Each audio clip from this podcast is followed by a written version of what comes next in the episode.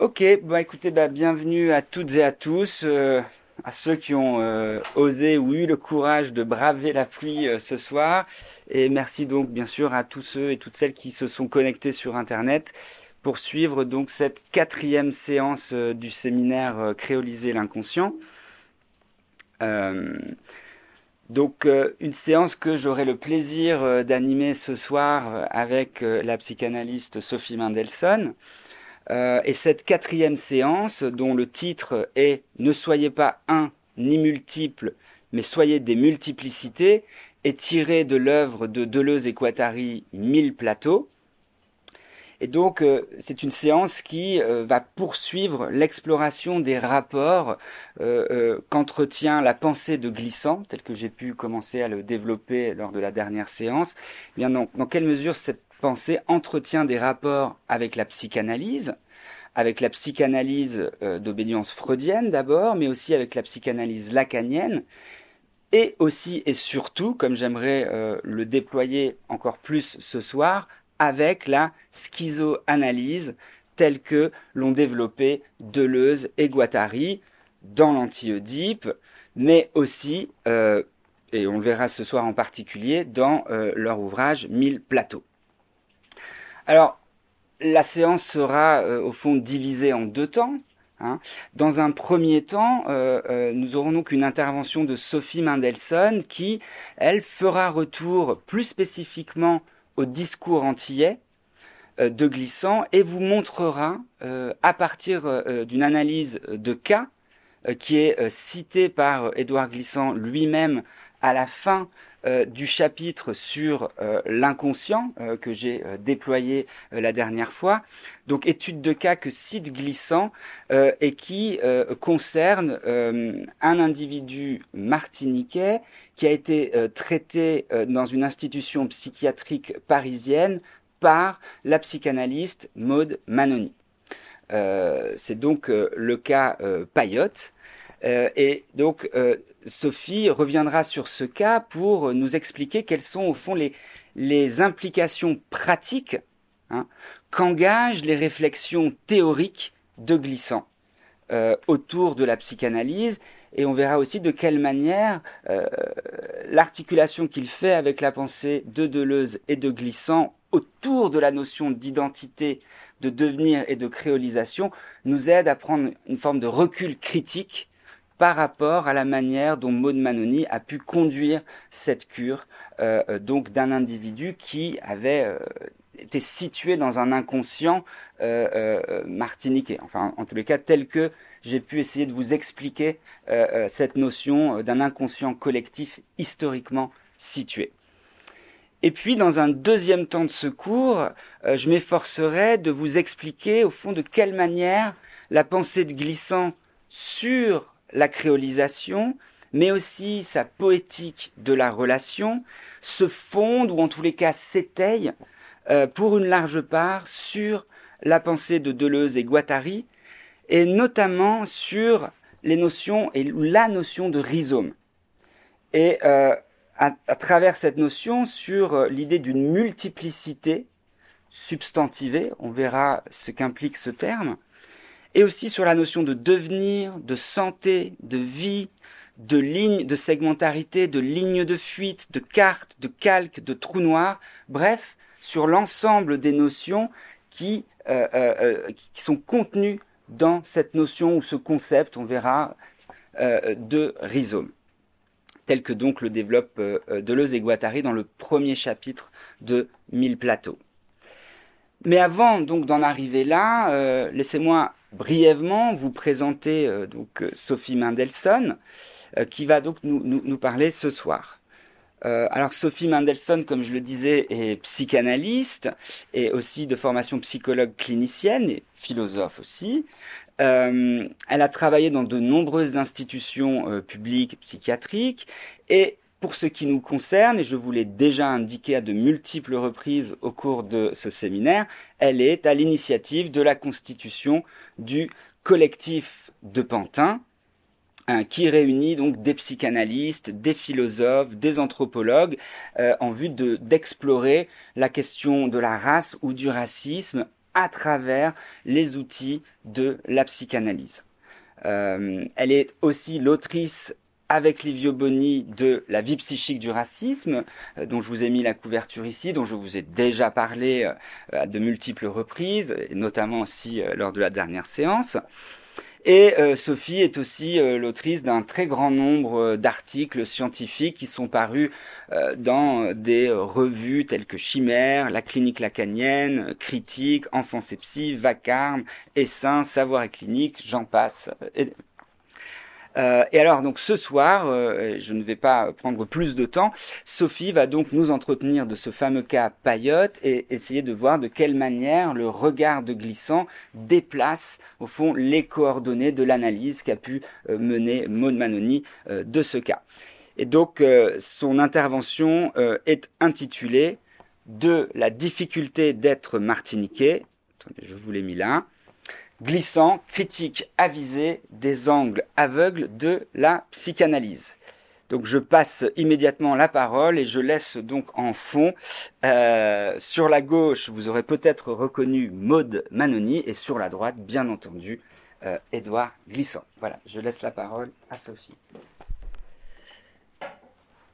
Alors bonsoir à toutes et à tous et merci euh, à Fred de cette invitation à participer à ce séminaire consacré à la pensée et à l'œuvre de Glissant et à ses multiples résonances.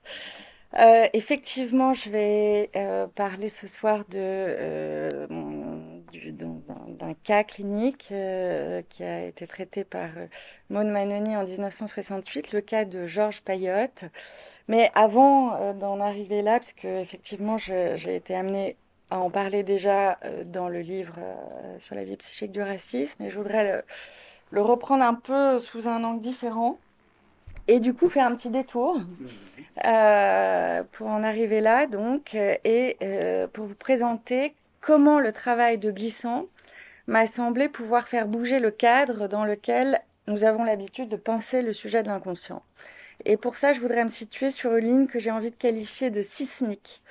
C'est un peu opaque a priori et peut-être même un peu grandiloquent comme qualification, euh, mais vous verrez que cette métaphore a sa raison d'être.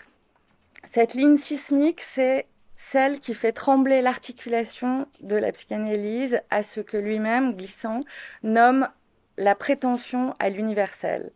Et cette articulation, donc, entre euh, euh, la psychanalyse et l'universel est si fortement inscrite dans l'histoire occidentale des concepts et des pratiques de la psychanalyse qu'il est vraiment difficile d'en dissocier le sujet de l'inconscient tel que nous avons appris à le penser.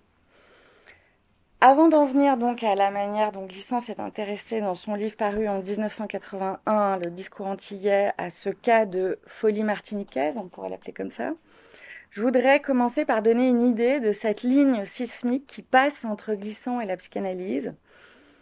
Glissant a très tôt cherché à susciter des rencontres avec des psychanalystes, euh, dans le cadre notamment de l'Institut martiniquais d'études qu'il a créé en 1967. Il avait proposé un dialogue avec la psychanalyse auquel n'ont pas répondu sur place les premiers psychanalystes qui s'y étaient installés, un couple de Suisses, les Stittelmann, euh, dont on entend parler notamment dans un dialogue que euh, Boris Schaffel, qui sera là euh, la prochaine fois, a conduit avec une psychanalyste martiniquaise qui a exercé, et sur laquelle je vais revenir, qui a exercé à la fois en France et en Martinique.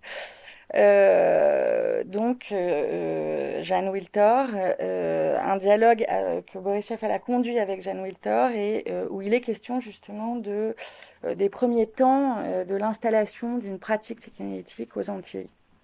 Donc c'est ce couple de Suisses qui a été assez déterminant dans l'implantation de la psychanalyse aux, aux Antilles. pas plus que leurs élèves martiniquais n'ont répondu à l'invitation de Glissant.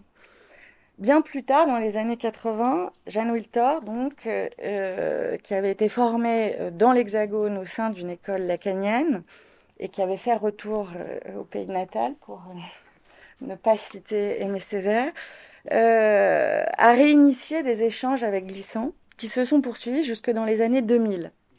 On en trouve notamment la trace dans un texte intitulé Il n'y a pas de filiation, l'enfant n'est pas le père de l'homme publié en 2010 dans euh, une revue de psychanalyse. Euh, c'est assez facile à trouver si euh, on souhaite s'y référer. Il s'agit en fait d'une discussion à Paris au cours de laquelle Glissant expose à des psychanalystes comment il a construit sa critique de l'universel en s'appuyant sur le concept de relation, présent dans toutes ses élaborations sous une forme littéraire depuis ses premiers écrits, mais plus nettement formalisée avec la publication du discours antillais. Il appelle relation ce qui est dans les rapports entre les différences du monde, ce qui connecte les différences entre elles sans les réduire, et il fait en conséquence des rapports du monde des rapports de différence à différence. Dans cette sorte d'inventaire du réel antillais qu'il a, voulu faire dans le discours antillais, il montrait les effets induits par l'impossibilité de la relation en revisitant de fond en comble la personnalité dominée telle qu'elle a été confectionnée par la traite et l'esclavage, pour produire à partir de ce point singulier une capacité, donc ce, point singulier de la domination coloniale, euh, pour produire à partir de là une capacité à parcourir transversalement de bas en haut et de long en large tout le système d'oppression propre au contexte antillais, toute son histoire stratifiée, que tu vas certainement reprendre ensuite. De là, il pouvait faire apparaître un point de résistance subjectivable sous la forme de ce qu'il appelle identité culturelle, une identité culturelle dont il fait, euh, qu'il définit comme une identité questionnante, où la relation à l'autre détermine l'être sans le figer d'un poids tyrannique, celui précisément de la prétention à l'universel. Et c'est dans le champ de ces rapports de différence à différence qui parcourent selon lui, la totalité réalisée de toutes les différences du monde, sans en oublier une seule, la plus infime soit-elle, qu'il inscrit ce qu'il appelle inconscient collectif. Tu en parlais la dernière fois, donc euh, c'est une autre euh, version euh, de, ce, concept d'inconscient collectif que celle que les Jungiens ont proposée, mais j'ai pu constater que précisément sans doute en s'appuyant sur ce, sur ce concept, euh, enfin, cette nomination commune, les Jungiens se sont pas mal intéressés à Glissant. Donc, cet inconscient collectif est, défini comme une série de modes relationnels à la situation d'abord et à l'autre ensuite, mais à l'autre comme fonction, hein, pas au petit autre, pas au voisin. Il faisait valoir par là que l'inconscient n'est pas une affaire de génération, mais a plutôt à voir avec les divers aléas du peuplement. Et par peuplement, il faut entendre ici des manières particulières d'habiter la terre, de construire le paysage qu'on habite, et ces manières sont déterminées par l'histoire. Les prendre en compte donne aussi une chance d'accéder à la multiplicité des effets induits par ces aléas du peuplement. Dans cette perspective, la relation est ce qui remplace la prétention à l'universel. Il en énonce lui-même les enjeux dans ces termes. On peut, là je vous donne la version qu'il propose à des psychanalystes, mais euh, il y en a de multiples reformulations euh, dans son œuvre. Je considère, dit-il, que dans toute société, il y a des vérités particulières, et qu'il y a dans toute société aussi des vérités générales, et qu'un certain nombre de sociétés, soit par générosité, soit par duplicité, considèrent que leurs vérités particulières sont admissibles par tous, et que la notion d'universel est ce qui permet de faire ce transfert du particulier au général. N'est-ce pas? J'ai une vérité particulière, mais je pense qu'elle est universelle, c'est-à-dire qu'elle atteint à un niveau de déclaration et à un niveau de confirmation qui sont valables pour tous. Et je pense que ceci non seulement est assez outré, mais est complètement faux. Mais que ça a permis aussi, dans le monde, toutes sortes d'oppressions et de crimes qui ont été couverts par la prétention à l'universel. Et que chaque fois qu'on enlève cette chape d'universel, la réalité des oppressions apparaît. Les psychanalystes qui ont participé à la discussion de ces propositions, dont je viens donc de lire la proposition centrale, donc euh, faite par Glissant, pour euh, proposition pour situer la psychanalyse ailleurs qu'à l'ombre de la prétention à l'universel, ont été manifestement dérangés par ce qu'ils ont entendu. Ils témoignent, par leurs incompréhensions, de la difficulté à accepter le déplacement auquel Glissant les invitait. L'une des psychanalyses présentes inverse par exemple la proposition dans la discussion en réinstaurant la totalité comme condition de la mise en rapport des différences, alors qu'il s'agissait pour Glissant de la prise en compte de toutes les différences du monde, justement hors de la référence à une totalité préalable, donc au tout, à l'un, qu'il s'agit précisément de congédier. Un autre psychanalyste, cherchant à se réinscrire dans un sillage qui lui semble plus freudiennement orthodoxe, lui oppose. Je cite, Quand même, la question que posent Freud et ses continuateurs, c'est qu'est-ce qui ferait au fond qu'on ne jouisse pas de tout et du prochain aussi bien, comme on le souhaite? Et c'est là d'où vient la question, dit-il, effectivement en clinique, de l'universel. C'est-à-dire qu'il semble que ce problème, qu'il faut en perdre un peu sur la jouissance, soit chez l'humain ou qu'il soit universel et ne soit pas soumis à la particularité. À quoi Glissant ne peut que répondre qu'il n'est pas d'accord? Et que la jouissance évoquée par le psychanalyste ne concerne selon lui que ce qu'il nomme jouissance passive, dont tu parlais, Fred, la dernière fois, soit précisément ce qui échappe à la mise en relation, conçu comme une activation des imaginaires des peuples et des communautés, produisant nécessairement une mise en contact à l'horizon de laquelle se trouve son projet politique d'une poétique mondiale sous la forme de la créolisation. L'issue de cette tentative de discussion est tout à fait avec les psychanalystes donc est tout à fait significative en ce qu'elle montre bien ce qui n'a pas été déplacé. Glissant évoque la relation qui est la sienne au paysage antillais. Il précise, je le cite, Moi, je suis persuadé que j'ai une relation à la vie des volcans, depuis toujours. J'ai toujours été persuadé et personne ne m'enlèvera ça de la tête.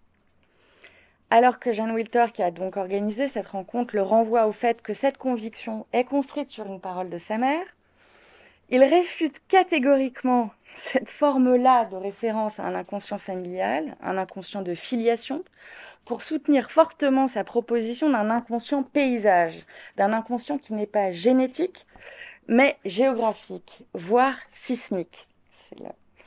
Vous vous rappelez peut-être que c'était la ligne que j'avais essayé de, parcourir, donc que je m'étais proposé de parcourir. Et donc, il s'écrit alors, et ce sont les derniers mots de la discussion, ça donne une idée de l'ambiance. Non, non, non, non, non, non. Elle m'a donné des informations objectives. Donc sa mère, donc à propos du volcan. Voilà, merci. Et ça s'arrête comme ça.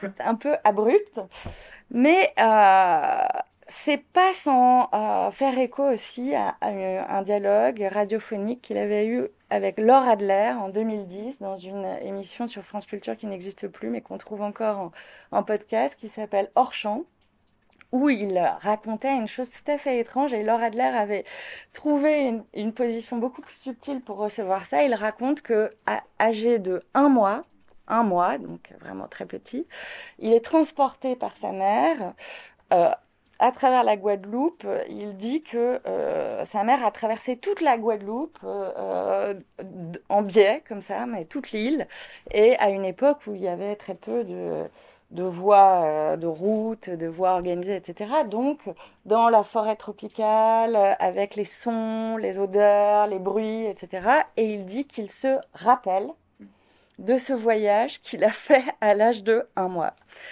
Euh, Bon, euh, évidemment, ça, ne peut que surprendre, hein, euh, mais ce que Laura Adler euh, capte très bien, c'est que ça n'aurait aucun intérêt, ni surtout aucun sens, si l'on souhaite se laisser au moins un peu emporter dans le tremblement glissantien, de contester cette étrange affirmation au nom d'un réalisme ou d'une rationalité il faut vraiment accepter avec lui qu'il s'agit là d'informations objectives si l'on veut accéder à cette autre saisie de l'inconscient qu'il propose et qui implique d'objectiver le particulier, mais justement de l'objectiver d'une manière particulière pour se dégager de la prétention à l'universel.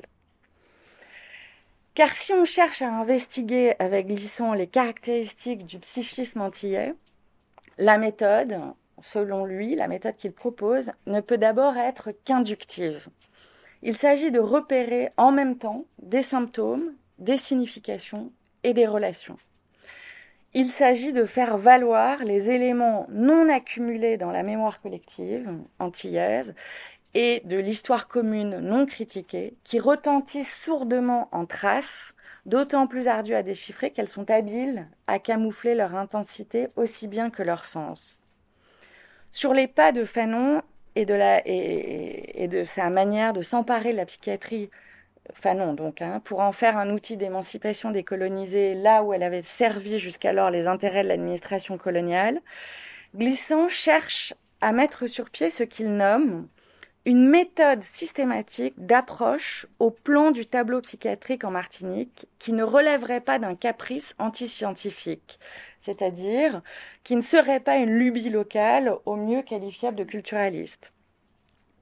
Tu remarquais, Fred, la dernière fois que ça donne notamment lieu à une inventivité nosographique assez impressionnante chez lui, comme pour faire démonstration donc de la créativité propre à cette méthode. Névrose de démunition ou de saturation, psychose de complexion ou de connexion, etc. Bon, je rentre pas euh, maintenant là-dedans, mais bon, c'est intéressant qu'il euh, il constitue une, une, nosographie propre à ce contexte.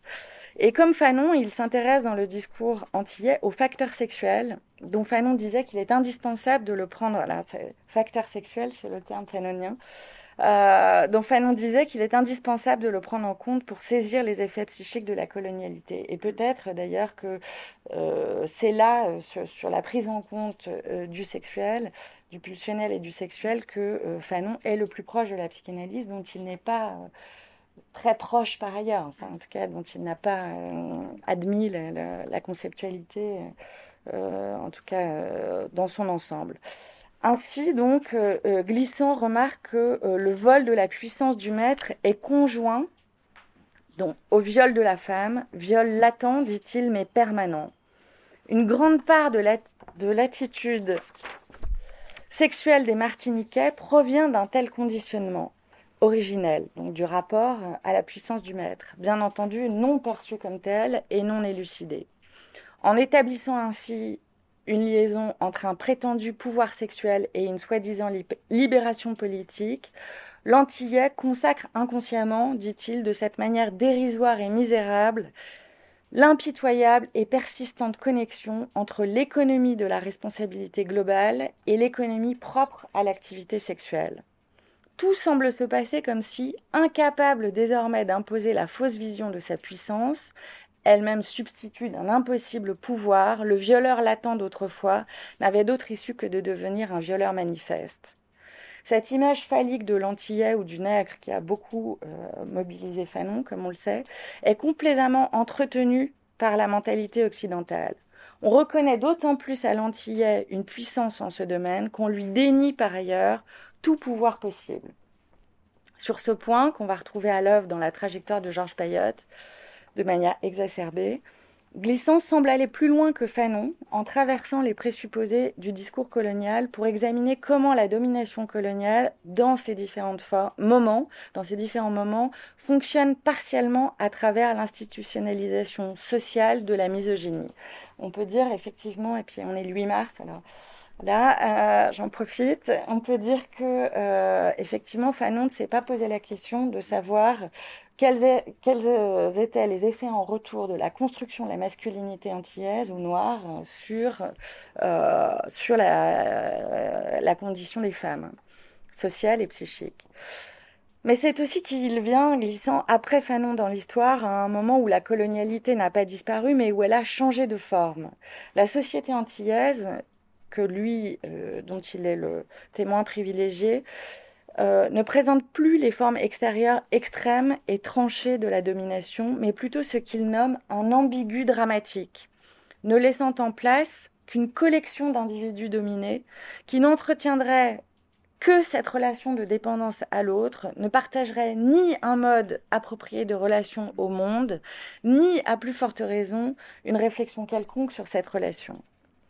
Et dans ce contexte, note-t-il, le délire verbal dont vous parlera plus euh, de, manière plus approfondie Boris Schaffel la prochaine fois, le délire verbal n'est pas la maladie de quelques-uns, c'est la tentation de tous. Le délire verbal renvoie à l'anormal de la anormal de la situation. Mais cet anormal n'est pas ressenti comme tel. Il n'est pas souvent considéré comme une entrave au fonctionnement social. Il peut donc être dit coutumier. C'est donc le syntagme que Glissant construit, euh, délire verbal coutumier. cette dépropriation signifiante, il appelle ça comme ça, c'est-à-dire, euh, voilà, euh, il n'y a pas d'appropriation du sens de la situation et de la relation au contexte. Cette dépropriation signifiante est le moyen par lequel le délirant coutumier tente de vivre la situation anormale d'oppression dans laquelle il est pris. Ainsi, ce n'est pas seulement parce que le délirant pathologique est au-delà du réel que son délire n'est pas immédiatement signifiant de la situation. C'est parce que pour lui, la dépropriation a cessé. Et la conduite pathologique est en quelque sorte et paradoxalement une réappropriation. Par quoi Glissant peut conclure qu'ici, les fous sont les premiers à répondre totalement de la situation. D'où l'importance de s'intéresser à la folie. Le fou auquel Glissant s'intéresse de près dans le discours antillais, c'est donc Georges Payotte, que euh, une psychanalyste, donc Maud Manoni, une psychiatre et psychanalyste. Je t'interromps. Ouais. comme ça, je fais rentrer les gens. Ouais.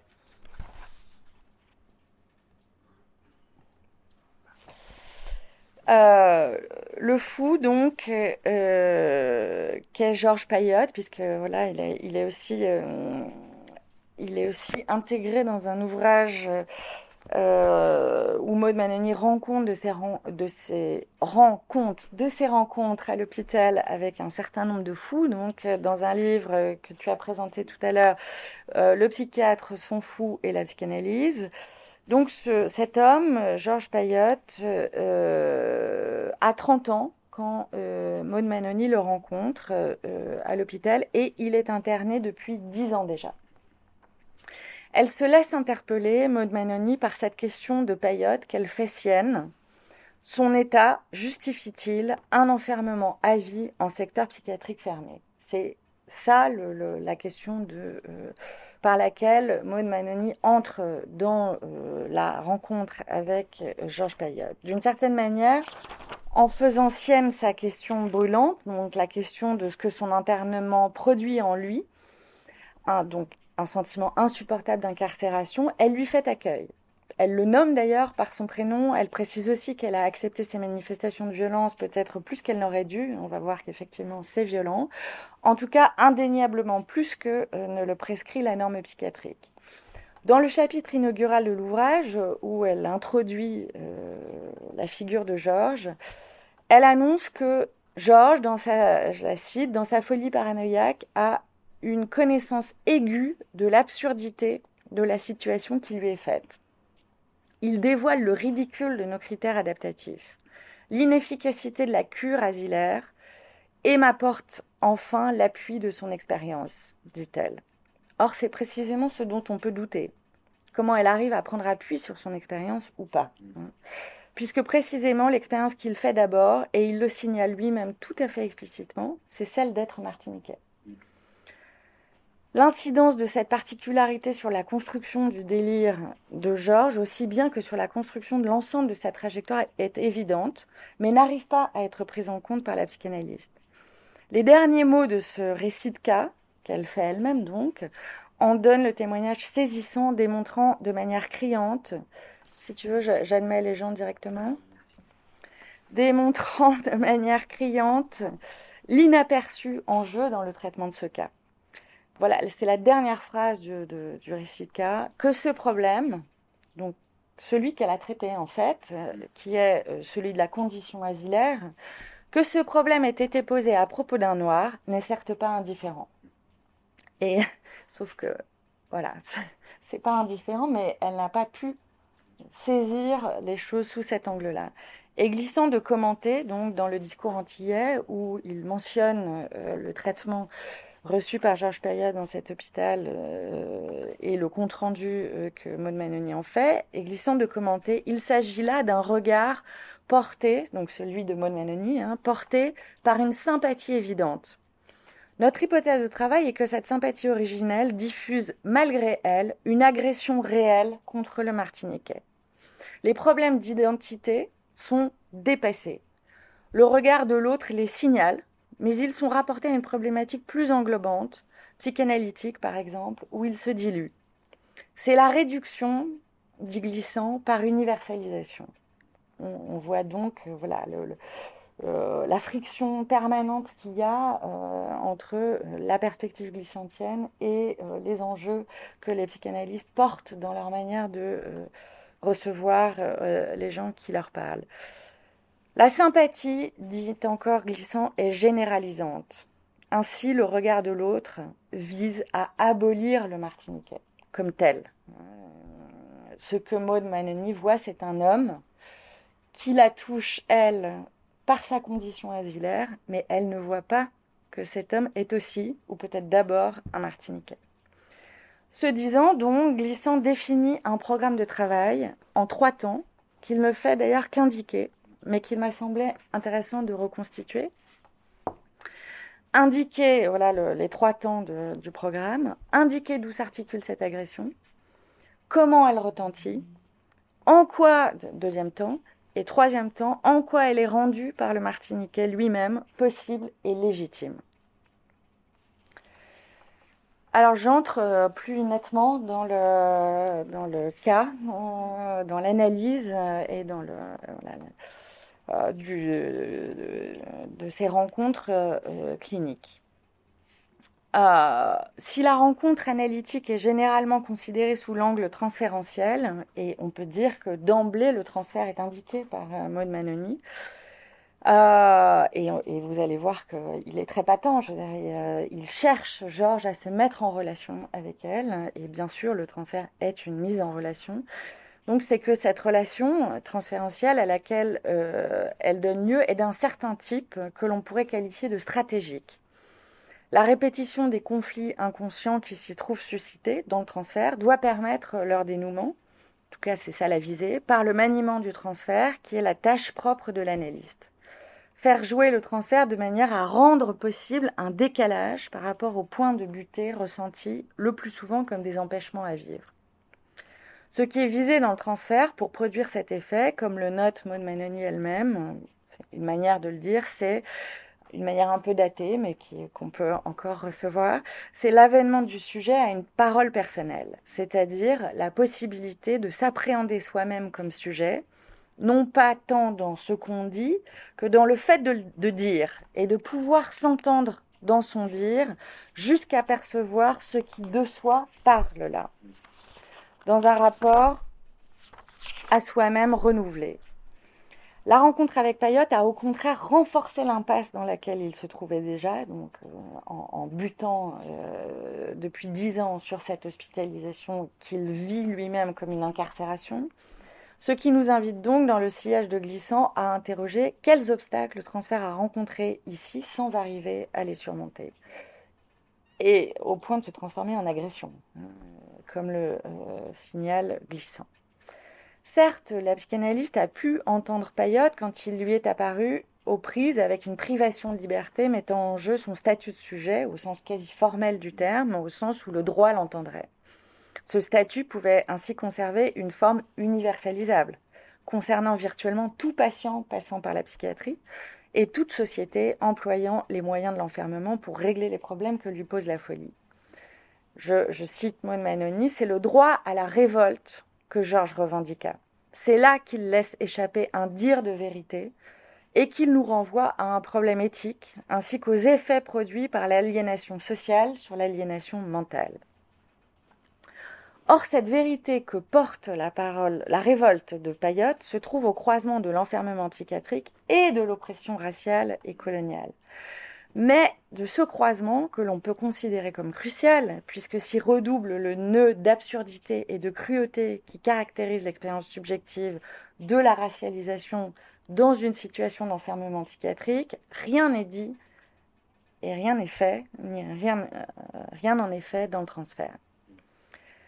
Maud Manoni s'oriente presque à l'envers considérant que sa condition de coloniser excluait, je la cite, toute possibilité de contrat et donc toute possibilité d'entrer dans l'institution psychanalytique. Arrêtons-nous sur cet énoncé qui appelle plusieurs remarques. D'abord, qualifier Payotte de coloniser en 1968, alors qu'il est martiniquais, est assez étonnant, sauf à considérer, mais dans ce cas-là, euh, il faudrait le préciser et elle ne le fait pas, que la départementalisation dont ont fait l'objet donc les, les îles antillaises anciennement colonies françaises, que cette départementalisation n'est rien d'autre que la colonisation continuée par d'autres moyens. Ensuite, affirmer que du fait de son statut de coloniser, aucun contrat, aucun accord passé ne vaut, c'est continuer à mettre en équivalence le colonisé et l'esclave, qui n'étaient dotés juridiquement d'aucune responsabilité.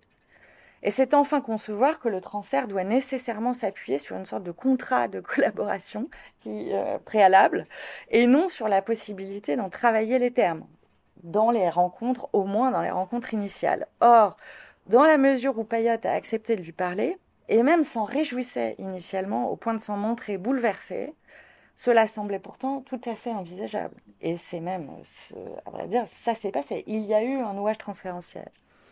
Mais en nous donnant à voir ses propres angles aveugles, là, qui sont tout à fait patents dans cette manière de situer la personne qui s'adresse à elle, Maud Manoni nous interpelle aussi sur ce qui fait obstacle pour elle à la mise en place de la scène analytique euh, par le transfert et donc corrélativement sur ce qui constitue une agression pour Georges, qu'il va objectiver en lui renvoyant de nombreuses insultes.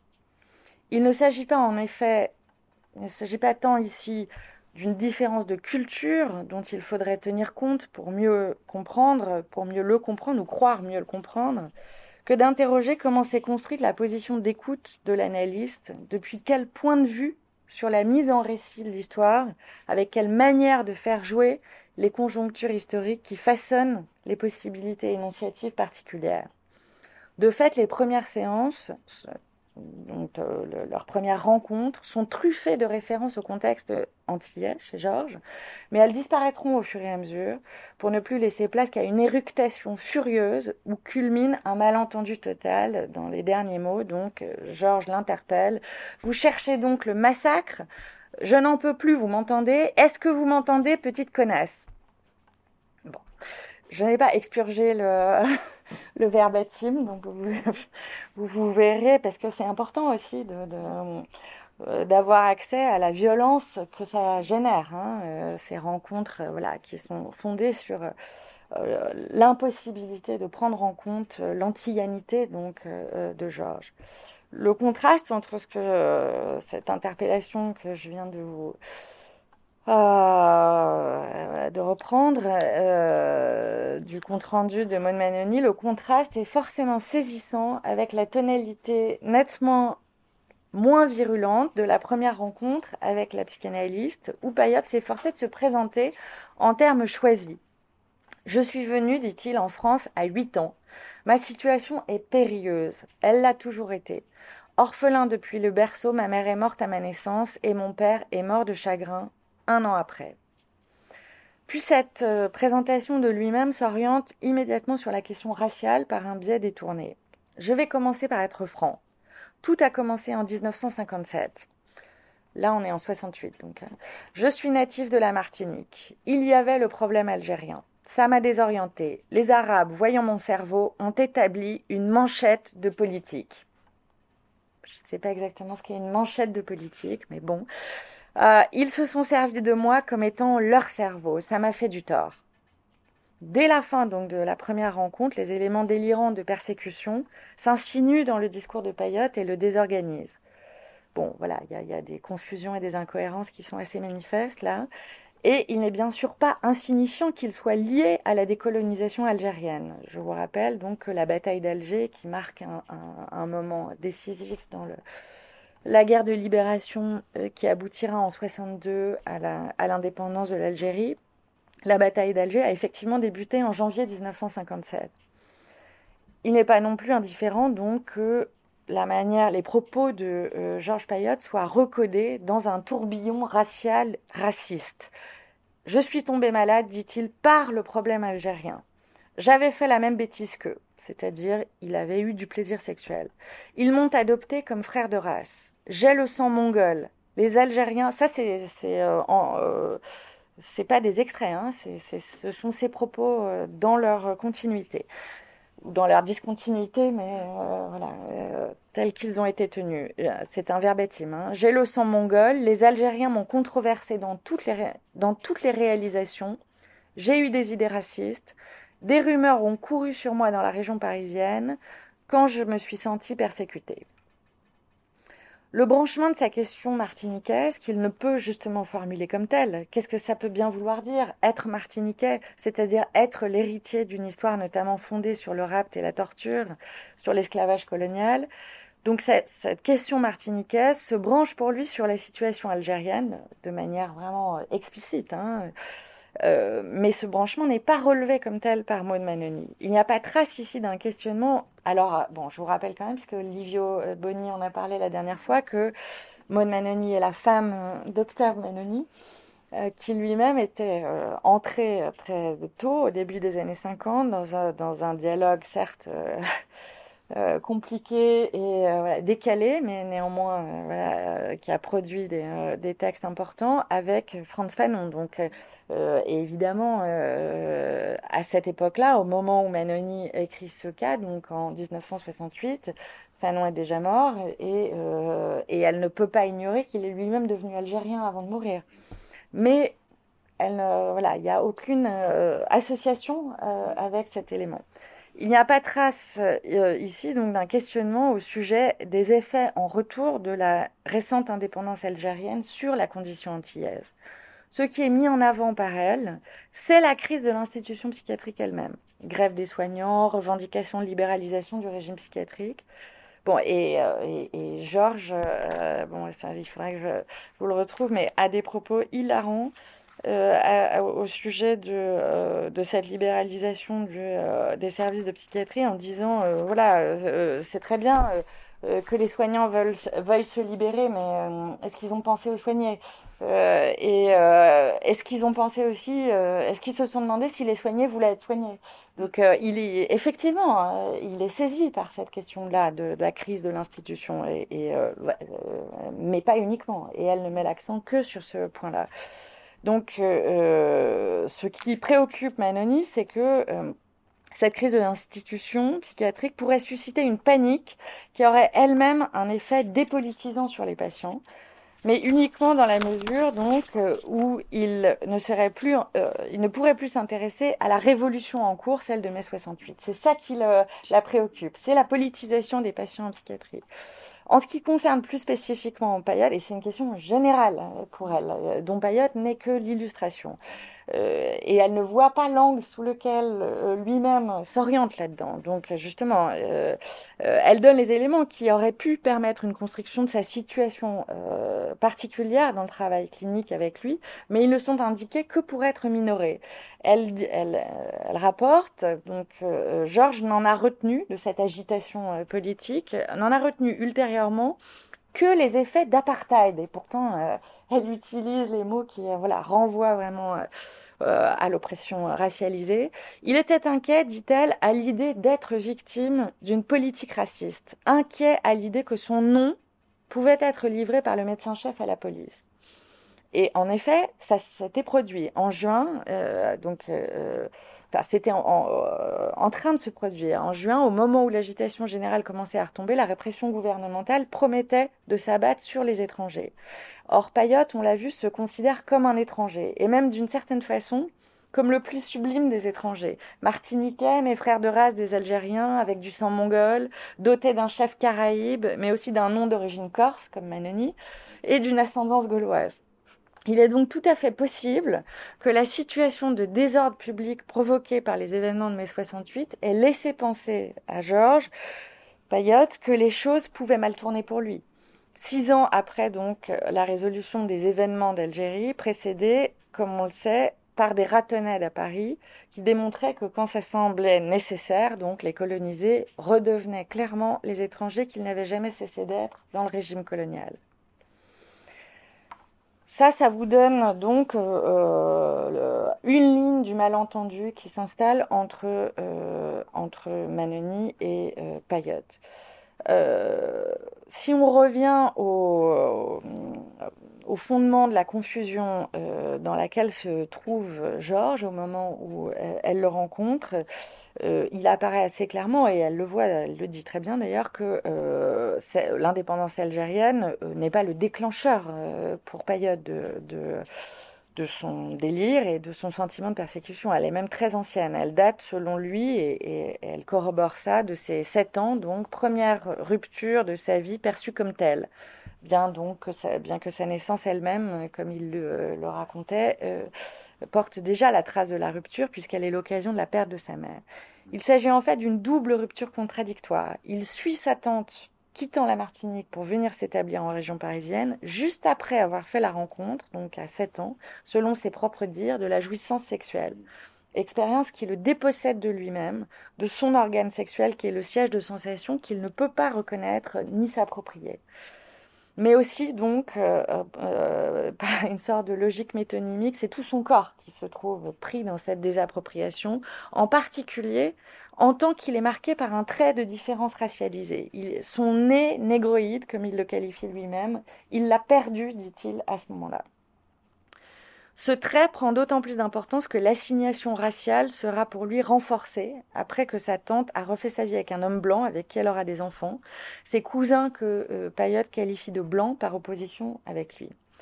Par la perte initiale de ses parents, par le déracinement spatial, par la confrontation à une hétérogénéité interne à sa famille, il est mis en question dans sa capacité à maintenir une continuité.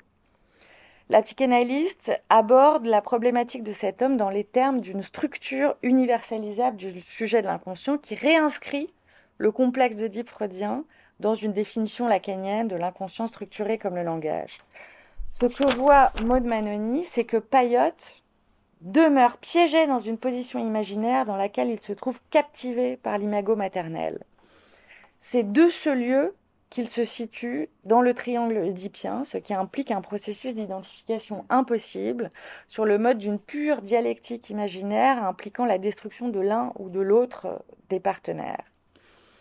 La psychanalyse s'inclut dans cette dialectique à laquelle le transfert lui donne accès, puisqu'elle passe d'une position idéalisée qui se paye d'abord d'une dévalorisation radicale de Payotte lui-même Payotte lui dit Vous êtes bonne, belle, frêle comme un roseau, et moi je suis rien, je suis l'ordure, l'orphelin, piétiné, bafoué, volé, meurtri.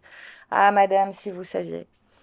Donc, ça, c'est la position de départ à une position de persécutrice à la fin, euh, vraiment euh, très, très euh, marquée. Donc, pourquoi êtes-vous envoyé par la police des mœurs? Qu'ai-je fait, mon Dieu, pour attirer sur moi une expertise? Le piège de cette position imaginaire, Maud Manoni ne le renvoie pas à la condition d'homme antillais qui est celle de Georges. Et si donc éventuellement elle l'aperçoit, elle ne peut rien en faire.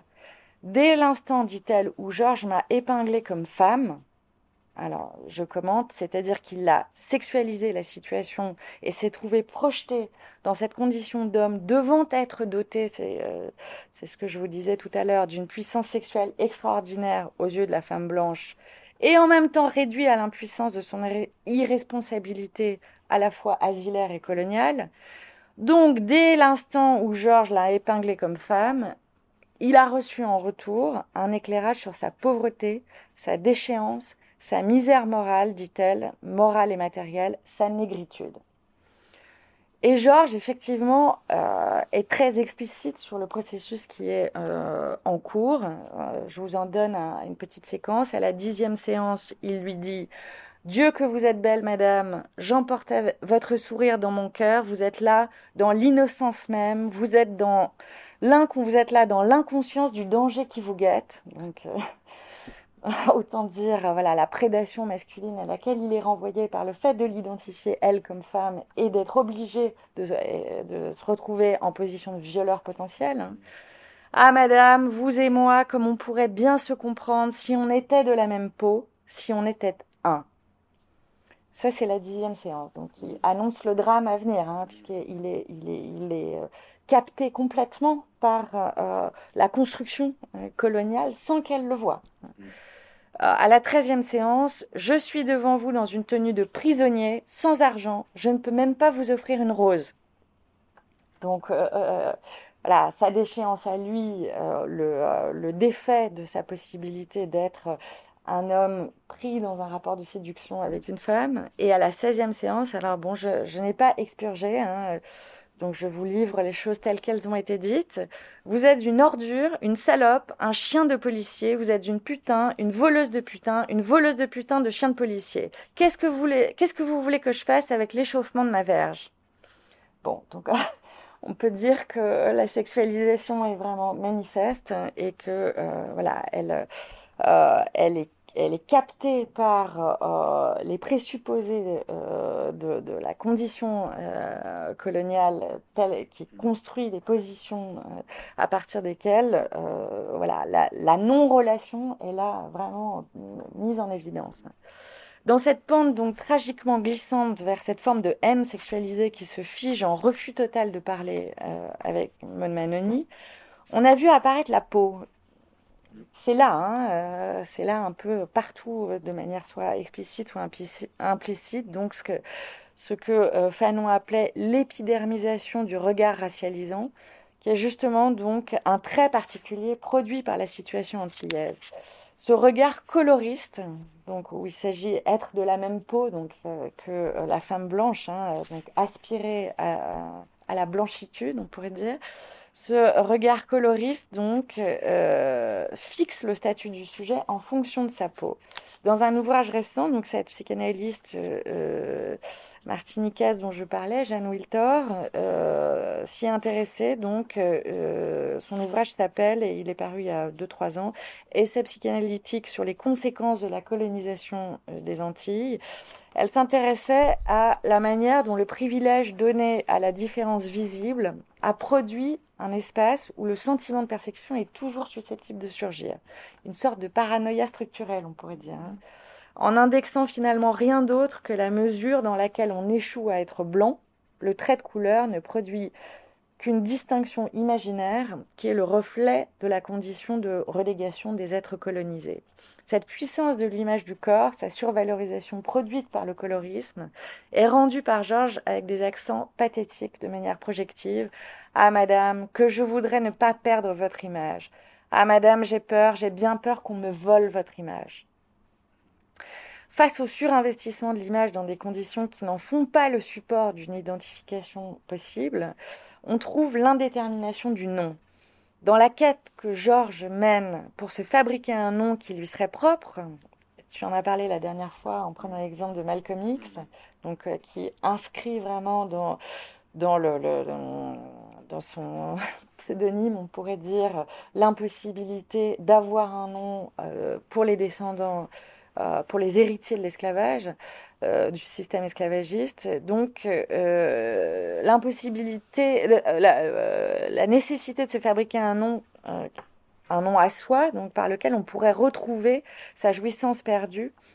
Georges, le, sous une forme compensatoire, donc, qui en plus la rendrait cette jouissance pleine et entière, ce problème-là, Georges met le doigt dessus de manière évidente, donc en disant, en disant à Manoni qu'on détermine mon nom qu'on le détermine scientifiquement et euh, je pourrais ensuite établir un harem. Donc voilà, donc le rapport euh, à, la possibilité euh, d'avoir un nom propre dans tous les sens du terme, c'est-à-dire aussi laver de l'héritage de l'esclavage, hein, et de se positionner comme homme dans un fantasme de jouissance illimitée, disons, voilà, est particulièrement bien épinglé là. Mais elle, ce que Manoni voit là, c'est la recherche d'un accès qui lui est rendu impossible dans la recherche du nom à une vérité symbolique, c'est-à-dire, donc selon la référence dont Manoni se sert, une vérité construite dans et avec le schème oedipien, renommé dans la grammaire lacanienne nom du père. Si bien que chaque fois, dit-elle, que Georges essaie de se saisir comme désirant, il est renvoyé à une forme de dissolution d'identité. Donc, dans ce défilé étourdissant des noms de races que je vous euh, mentionnais tout à l'heure, de Mongols à Corse, à, voilà, à, Gaulois, il y a même le Christ aussi euh, dans l'affaire. Or, si cette analyse peut permettre de voir comment s'est structurée l'impasse, l'analyse que fait Manoni, hein, comment s'est structurée l'impasse paranoïaque dans laquelle Payotte est coincé, elle ne permet pas de savoir comment l'histoire antillaise qui est la sienne a contribué à la produire, ni selon quelle ligne de fuite il pourrait en faire autre chose. Dans sa critique de la pente à l'universalisation, qui lui permet de penser autrement la dialectique de la rupture et de la continuité, Glissant est amené à questionner la conception occidentale de la filiation. Celle-ci est organisée selon un schème impliquant que la puissance de la naturalité maternelle, hein, ça sort du ventre, est contrebalancée par la sacralisation de euh, la symbolisation paternelle, de la fonction paternelle, qui signale d'ailleurs ainsi sa fragilité propre, hein, puisque s'il faut la sacraliser, c'est qu'effectivement, il y a de l'incertain de ce côté. Glissant exprime ainsi cette euh, dualité apparemment paradoxale. Ce qui appartient, dit-il, au père est arbitrairement revendiqué comme le signe de toute continuité. Et l'absence de ce qui appartient au père est déplorée comme le lieu même de la rupture. Ainsi, dans la chaîne suivie des âges, la continuité aurait-elle un genre, un sexe, et ce serait celui du père. Donc si la continuité est mal, et s'il n'y a de légitimité que dans la continuité, alors tout ce qui vient y objecter se trouve frappé d'illégitimité et exclu du circuit de la transmission. Or, privilégier un tel principe de continuité implique que la consistance de l'être et sa valeur propre ne peuvent être envisagées que depuis une origine conçue comme repère univoque et garante de vérité. La question de la discontinuité est pourtant centrale dans l'inscription subjective de l'expérience antillaise, ce que Glissant pointe en écrivant que le monde antillais n'est pas né d'une genèse mais d'un bateau négrier. Un bateau négrier, ce n'est pas une genèse, c'est ça, c'est un endroit où les langues disparaissent, où les coutumes disparaissent, où la mémoire s'engloutit. On ne s'étonnera donc pas que ce soit lui qui relève l'introduction dans la généalogie délirante mais créative de Payotte du sang mongol, bien plus étonnante que la référence aux Gaulois à laquelle tout écolier antillais était confronté. Il fait de cette référence une tentative de résolution de l'impossible filiation par sublimation. Le mongol, dit-il, c'est celui qui se rapprocherait le plus de l'être nègre, mais c'est aussi, selon une imagerie naïve, celui qui est puissant. Deux qualifications apparemment inconciliables pour Georges Payotte dans le réel. Le sang mongol réconcilie en lui ces inconciliables, c'est-à-dire être nègre et être puissant. Euh, mais, mais, pas puissant sexuellement, hein. pas cette fausse puissance qui est concédée à, l'être noir pour euh, euh, construire voilà, son absence de pouvoir politique, son irresponsabilité politique. Cette surprenante mention du mongol était déjà apparue dans l'anti-Oedipe de, de sous un angle peut-être plus précis qui en saisit en tout cas plus largement la portée stratégique. D'une certaine manière, le mongol, c'est l'anti-Oedipe lui-même. C'est celui qui ouvre le délire à sa dimension historico-mondiale, à ses lignes tracées à travers un champ historique et social, refusant de se laisser rabattre sur la structure familiale ou familialiste euh, d'Oedipe.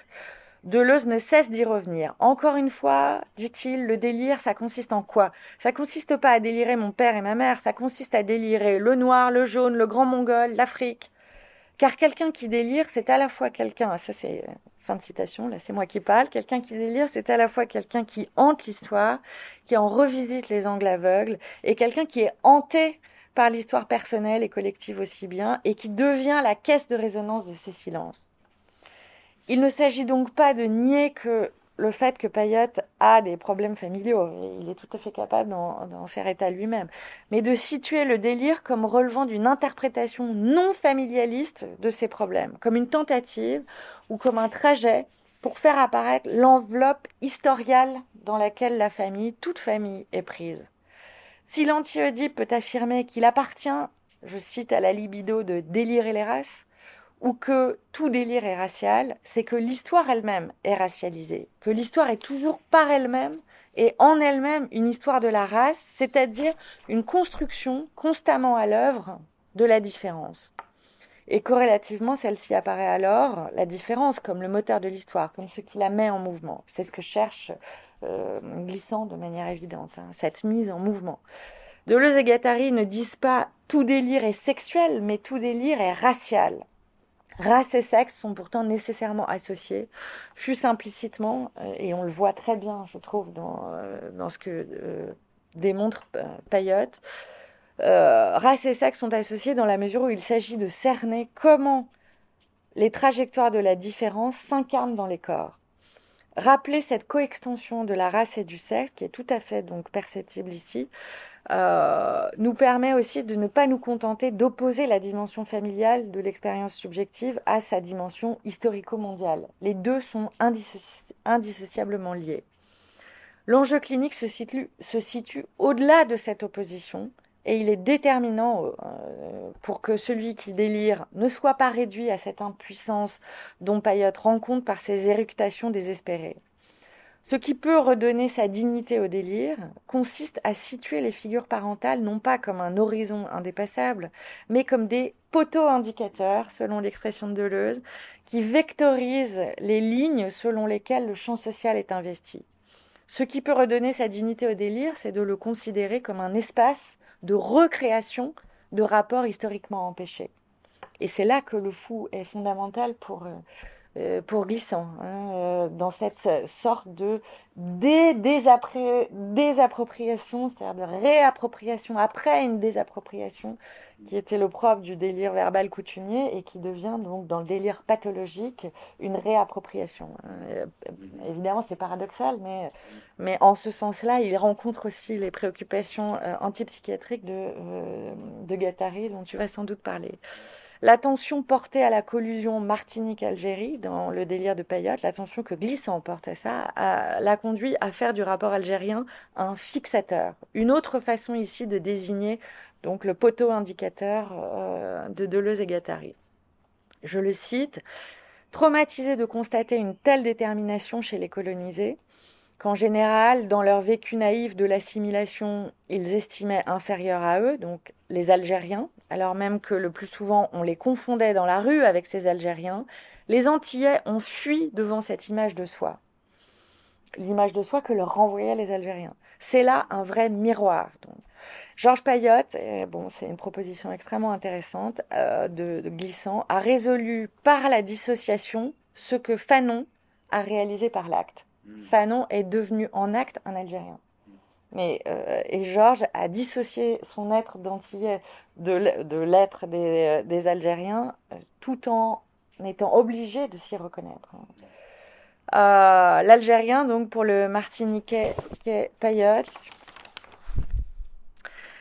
c'est le nom de la mise en rapport avec son être de colonisé qu'il est donc resté, euh, Payotte est resté incolonisé, et il le démontre euh, là, euh, au-delà de la fin officielle du régime colonial aux Antilles.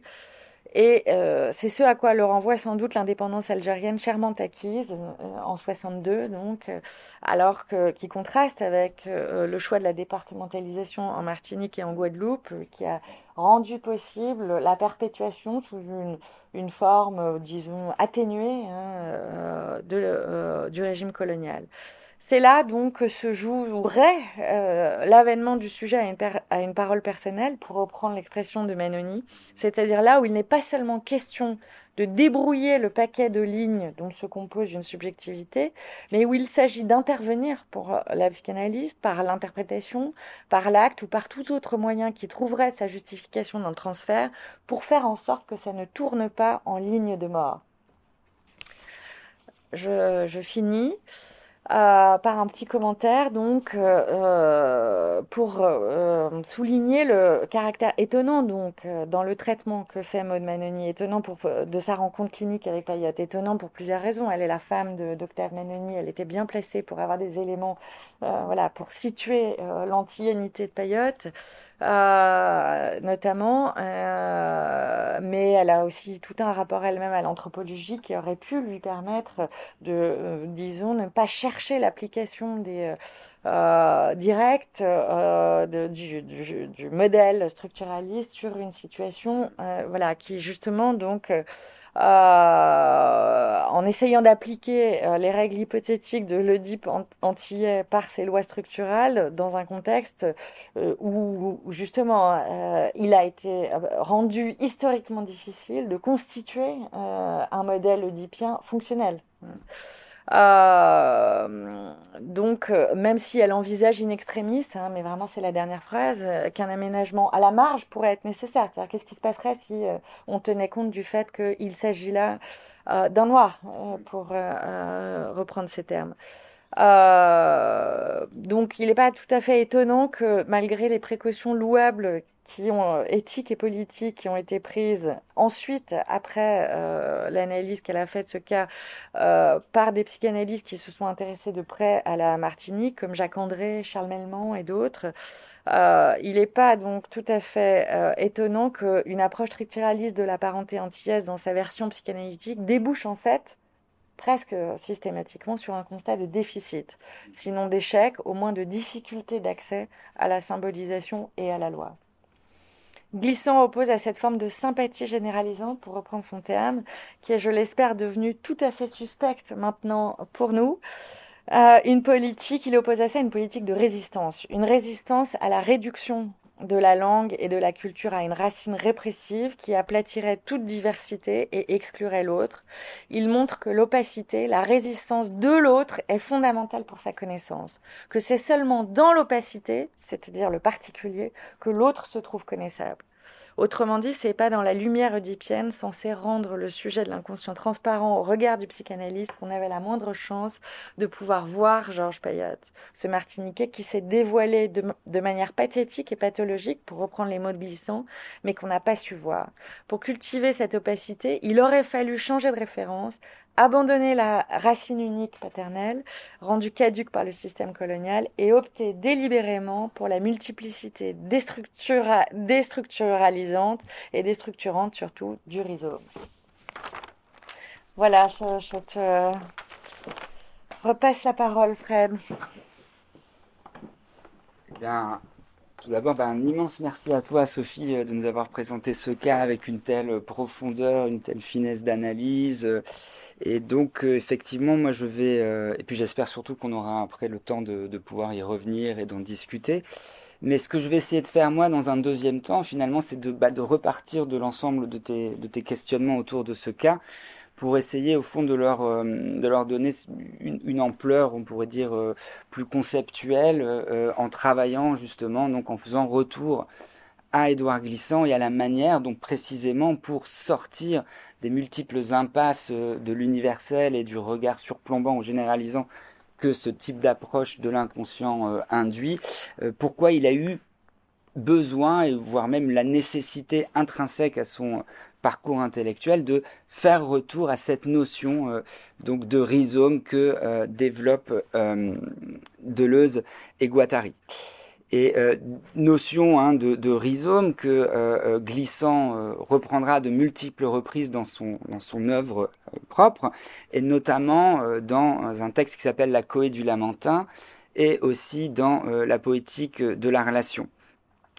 Et plus spécifiquement, euh, j'avais commencé à, le, pointer lors de ma dernière présentation, en fait, euh, cette manière dont, euh, je vais y revenir ju ju juste ici, dont euh, Glissant s'est efforcé au fond de, euh, de s'extraire hein, de, cette, de cette situation coloniale dans laquelle était enfermée hein, la communauté martiniquaise, cette situation de morbidité générale hein, dans laquelle il était euh, enfermé, pour comme tu le pointais, de, cette, de cette cale du bateau négrier euh, qui, au fond, euh, coupe les liens d'identité, les liens de tradition euh, et les liens de filiation de, de, de l'ensemble des peuples afrodescendants pour en faire jaillir, hein, comme j'avais essayé de le montrer la dernière fois, non pas une impuissance ou un délire coutumier, non pas seulement un délire pathologique qui reconstruit une filiation, mais une véritable poétique, hein, qui, au fond, redonnerait une forme de puissance et de conscience politique à cette situation d'impasse généralisée dans laquelle se trouvent un certain nombre de peuples issus de la colonisation et qui peuvent continuer à souffrir de, euh, on va dire de, de, situations globales dans lesquelles, comme tu le pointais, les systèmes symboliques, les systèmes de structure ne sont pas là pour médiatiser correctement le rapport de ces populations à leur entour, à leur filiation et donc à leur possibilité de vie ou même leur possibilité de rapport à leur propre euh, jouissance. Mais ce que je voulais surtout pointer pour commencer, c'est de quelle manière, je voudrais revenir là-dessus, au fond, euh, glissant pour euh, tenter d'aller au-delà de ces impasses que tu as pointées, à essayer de renouer ensemble et d'une autre manière trois termes, celui d'identité, celui de littérature ou de poétique, et enfin celui d'inconscient collectif. Euh, et donc je voudrais commencer brièvement ma présentation en, faisant un petit rappel hein, euh, de la manière dont, Glissant, à partir de ce nouage nouveau hein, entre ces trois termes, identité, littérature et inconscient collectif, euh, est parvenu justement, hein, c'est ce que j'essayais de vous montrer la dernière fois, je vais vous le rappeler brièvement, à affronter en tant que poète antillais, donc que poète issu euh, de, euh, de ce peuple, euh, à surmonter l'état de morbidité générale dans lequel se trouve le peuple antillais et qu'il diagnostique hein, dans le discours antillais. Pour autant que, comme tu le disais, cet inconscient collectif est un inconscient collectif historiquement situé, et qui reste, hein, encore une fois, l'otage d'institutions et de structures qui ne lui permettent pas de médiatiser correctement son rapport au monde et aux autres.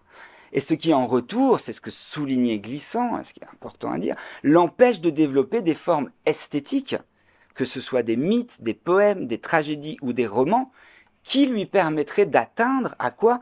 À une forme de conscience politiquement saine de sa singularité en tant que peuple euh, situé historiquement et géographiquement. Euh, et aussi, c'était là mm, un autre point très important de ma présentation de la semaine, euh, du mois dernier, c'était que euh, ce nouveau nuage, encore une fois, entre identité, littérature et inconscient collectif, c'est ce qui a permis à Glissant de commencer à fabriquer cette notion de créolisation, sur laquelle je voudrais revenir aujourd'hui, et de poétique de la relation. Hein. Euh, définition, encore une fois, de la créolisation qui fait de l'identité, non plus une identité enracinée dans un territoire, euh, enracinée dans une histoire avec un H majuscule, ou enracinée dans une tradition avec un T majuscule, mais précisément, euh, on pourrait dire, une, une identité qui, comme on va le voir, se retrouve dans un territoire qui est à entendre, et je vais le préciser après, comme une zone de voisinage, donc quelque chose qui est ouvert et non pas euh, euh, fermé par des frontières, euh, qui n'est pas lié à une tradition mais à la notion de trace, et donc qui va permettre à Glissant au fond de subvertir de l'intérieur ce qui faisait office de trou ou s'effondrait, on pourrait dire, euh, à la fois euh, l'inconscient martiniquais en tant que marqué par ces structures et en, même temps en tant que possibilité de, redresser la tête. Et c'est ce qu'on a vu autour de ce que nous disait euh, Sophie sur ce qui a marqué Payotte, c'est-à-dire la, disjonction qui s'est produite tout à coup entre ce qu'ont réussi à faire le peuple algérien et la situation dans laquelle est resté bloqué le peuple martiniquais. Hein. Au fond, c'est d'un côté un peuple arrive à atteindre sa souveraineté politique à travers un acte, et de l'autre, euh, en est réduit à une position de dissociation pour supporter l'impuissance structurelle dans laquelle il reste bloqué. Euh, et ce que je trouve très important, c'est que l'usage de la littérature en tant que poétique de la relation que va mobiliser Glissant pour au fond extraire ce peuple martiniquais de cette impasse structurelle, c'est une définition de la littérature euh, que met en place Deleuze, d'abord, euh, dans euh, son livre Critique et clinique, au chapitre 1, qui s'appelle, qui s'intitule La littérature et la vie. On retrouve tout de suite ce problème de la santé versus la morbidité générale. Hein. Donc texte dans lequel Deleuze, lui, redéfinit encore une fois, non pas tant la littérature en général, je tiens à le souligner, que, je le cite, la santé comme littérature. Hein. vous voyez le couplage entre vie et littérature et vie et poétique. Hein. donc il dit la santé comme littérature, comme écriture. Santé qui, poursuit Deleuze, ça consiste en quoi cette santé dans la littérature? Eh bien à inventer un peuple qui manque définition que Glissant euh, reprend à son compte dans la Coé du Lamentin, dans la section Empire, pluriel, en précisant, et c'est très important je crois, que le verbe inventer dans cette formule, tel que l'emploie Deleuze, doit être distingué hein, du verbe créer. Pourquoi? Parce que, ajoute Glissant, je le cite, l'invention diffère de la création en ceci qu'elle ajoute au créé une intention manifeste. Hmm? Un vrai prolongement de nature. en quelque sorte un futur inclus dans un présent. Fin de citation. Autrement dit, et là pour reprendre, je dirais, les termes de Deleuze lui-même, hein, ce que doit faire euh, cette euh, littérature comme santé qui invente un peuple qu'il manque, c'est au fond de lui créer un devenir. Hein. Car pour Deleuze, là je le cite, qu'est-ce que c'est un devenir? Eh bien, un devenir, ce n'est pas atteindre à une forme, identification, imitation, mimésis, mais trouver la zone de voisinage d'indiscernabilité ou d'indifférenciation telle qu'on ne peut plus distinguer, se distinguer, pardon, d'une femme, d'un animal ou d'une molécule. Non pas imprécis ni généraux, ces termes, mais imprévus, non préexistants, d'autant moins déterminés dans une forme qu'ils se singularisent dans une population. Et je crois que vous avez commencé déjà à reconnaître ici, en fin de citation, l'un des traits caractéristiques que donnera Glissant à la créolisation, qui est un processus de devenir qui est fondamentalement indéterminé, qui fait place à la nouveauté pure, et cette nouveauté est toujours le produit d'une rencontre au point de cette ligne sismique, ce point de tremblement qui fait zone de voisinage entre des êtres. Hein. Et on retrouve tout de suite ici aussi la notion de relation. Hein. et imprévisibilité d'ailleurs qui fait dire à Glissant que le peuple a inventé est toujours, c'est sa formule, hein, devenir peuple. Devenir qui, en tant que tel, je dirais, ne manque à personne. Hein, c'est pas, c'est pas que ça manque à quelqu'un, ce, ce peuple, c'est le peuple qui manque. Et pourquoi je dis ça? Parce que sans quoi euh, ce ne serait plus un devenir peuple, mais ce serait un peuple à l'identité close qui manquerait à quoi? À un nationalisme, qui manquerait à un populisme, hein? Au lieu d'être un devenir peuple qui manque à quoi?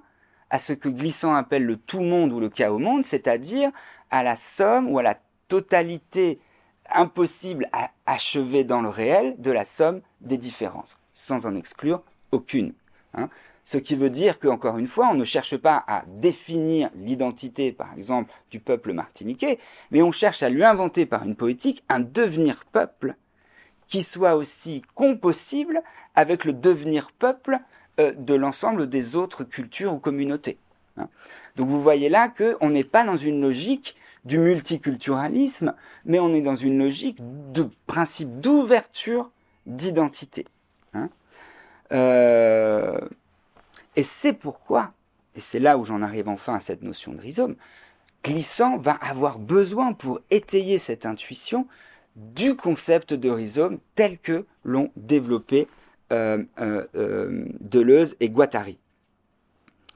où il écrit, hein, je le cite, nous découvrons, c'est tiré de la Coé du Lamentin, je le cite, nous découvrons à la fin chez Deleuze et chez Guattari que l'intuition de la multiplicité, et je reviendrai vraiment sur ce terme, passe par des individus et des spécificités. Il n'y a pas de contradiction entre la multiplicité et la singularité. Celle-ci ouvre, résume, révèle des parcours en faisceaux ou en spirale. Elle n'est pas une réalité agrégée une fois pour toutes. Le rhizome est un réseau, une alchimie aussi. Hein. Et ce point-là, en fait, qu'il n'y a pas d'opposition entre singularité et multiplicité, et je pourrais dire ce qui fonde le slogan hein, que j'ai donné euh, comme titre à cette séance de Guattari, ne soyez pas un ni multiple, soyez des multiplicités, parce que, au fond, si euh, le peuple qui manquait était un, encore une fois, il manquerait à un populisme ou un nationalisme. Si le peuple qui manquait était multiple, il manquerait un multiculturalisme. Mais donc ce qu'il faut atteindre pour au fond révolutionner cette impasse dans laquelle se trouve le peuple martiniquais et apporter en même temps une solution poétique, théorique et, on va le voir, pragmatique à l'ensemble des peuples minorisés, c'est d'inventer un devenir peuple fondé sur cette multiplicité. Je cite Glissant là-dessus, qui, dans son introduction à une poétique du divers, écrit Quand j'ai abordé la question de l'identité, je suis parti de la distinction opérée par Deleuze et Guattari entre la notion de racine unique et la notion de rhizome. Je vais déployer cette opposition. Deleuze et Guattari, dans un des chapitres de Mille Plateaux, qui a été publié d'abord en petit volume Rhizome, soulignent cette différence. Ils l'établissent du point de vue du fonctionnement de la pensée. Et on va voir comment. La pensée de la racine et la pensée du rhizome. La racine unique est celle qui tue autour d'elle, alors que le rhizome est la racine qui s'étend à la rencontre d'autres racines. Vous voyez là encore une fois le principe de la créolisation. J'ai appliqué cette image au principe d'identité. Fin de citation. Mais donc, plutôt hein, que d'en rester là à euh, des généralités, j'aimerais donc maintenant vous exposer plus en détail hein, euh, ce que Deleuze et Guattari entendent par rhizome et de quelle manière cette notion leur permet, et là je cite encore une fois Glissant, je trouve ça intéressant qu'il le formule comme ça, de créer le corps fluent de nouvelles poétiques. Donc vous voyez bien encore une fois, là, je reviens à mon articulation identité, littérature et inconscient, que ce que vise Glissant, c'est à constituer un corps fluent, donc c'est-à-dire un corps pris dans un devenir, un corps pris dans un processus de créolisation, mais que pour le penser, il a immédiatement besoin de le fonder dans une forme de poétique, hein, et que l'un ne va pas sans l'autre. Euh, alors, donc plongeons euh, dans euh, ce concept de rhizome comme corps fluent de nouvelles poétiques. alors, ce que je trouve très important de souligner pour commencer, c'est que l'idée même de rhizome, hein, telle que la développe Deleuze et Guattari, provient d'abord, eh bien de quoi? De la manière dont ils se sont efforcés de qualifier quoi? Leur pratique d'écriture à quatre mains. Hmm? et plus encore la nature du type de livre sur lequel une telle pratique débouche. Encore une fois, vous avez cette opposition entre un, auteur qui devient multiple ou fluent et comment qualifier la nature du livre ou donc de la poétique mis en œuvre par cet auteur euh, dont on va essayer de, de faire consister la multiplicité pour ne pas le réduire à une unité. Car, ils vont nous dire, cette pratique d'écriture à quatre mains, plutôt que de produire un livre, où d'ordinaire ce mot s'emploie, hein, un livre au sens classique du terme, c'est-à-dire un livre auquel on peut attribuer un thème, un sujet, un auteur, et donc un principe d'organisation interne permettant d'en dégager une signification univoque, claire et distincte. Bien le livre de Deleuze et Guattari, l'Anti-Oedipe, Kafka, Mille plateaux, je pense en particulier, sont d'abord et avant tout des livres à concevoir comme, ça c'est le terme de Deleuze et Guattari, comme des multiplicités. Je vais, euh, vraiment m'attarder sur ce terme. Même si, vous allez voir, ajoute-t-il, et ça va nous donner le problème auquel euh, je vais essayer de, m'affronter euh, ce soir, Deleuze et Guattari soulignent, par rapport à cette multiplicité, je les cite, on ne sait pas encore ce que le multiple implique quand il cesse d'être attribué, c'est-à-dire quand il est élevé à l'état de substantif. Qu'est-ce que ça veut dire? Ça veut dire comment penser une multiplicité sans tout de suite en faire une collection d'éléments dans un ensemble qui les contient et qui lui donne son unité? Comment penser la multiplicité pour elle-même et par elle-même en tant que substance, c'est-à-dire sans lui ajouter le principe d'unité qui va contenir une multiplicité d'éléments. Voilà le problème. Et voilà le problème que soulevait déjà Édouard Glissant quand il disait que, précisément, ce que tente de penser la créolisation, c'est ça. C'est de quelle manière la multiplicité et la singularité ne s'opposent pas. Voyez? Parce que dans une conception classique, on va dire que des éléments discrets constituent une multiplicité dans un tout qui les englobe.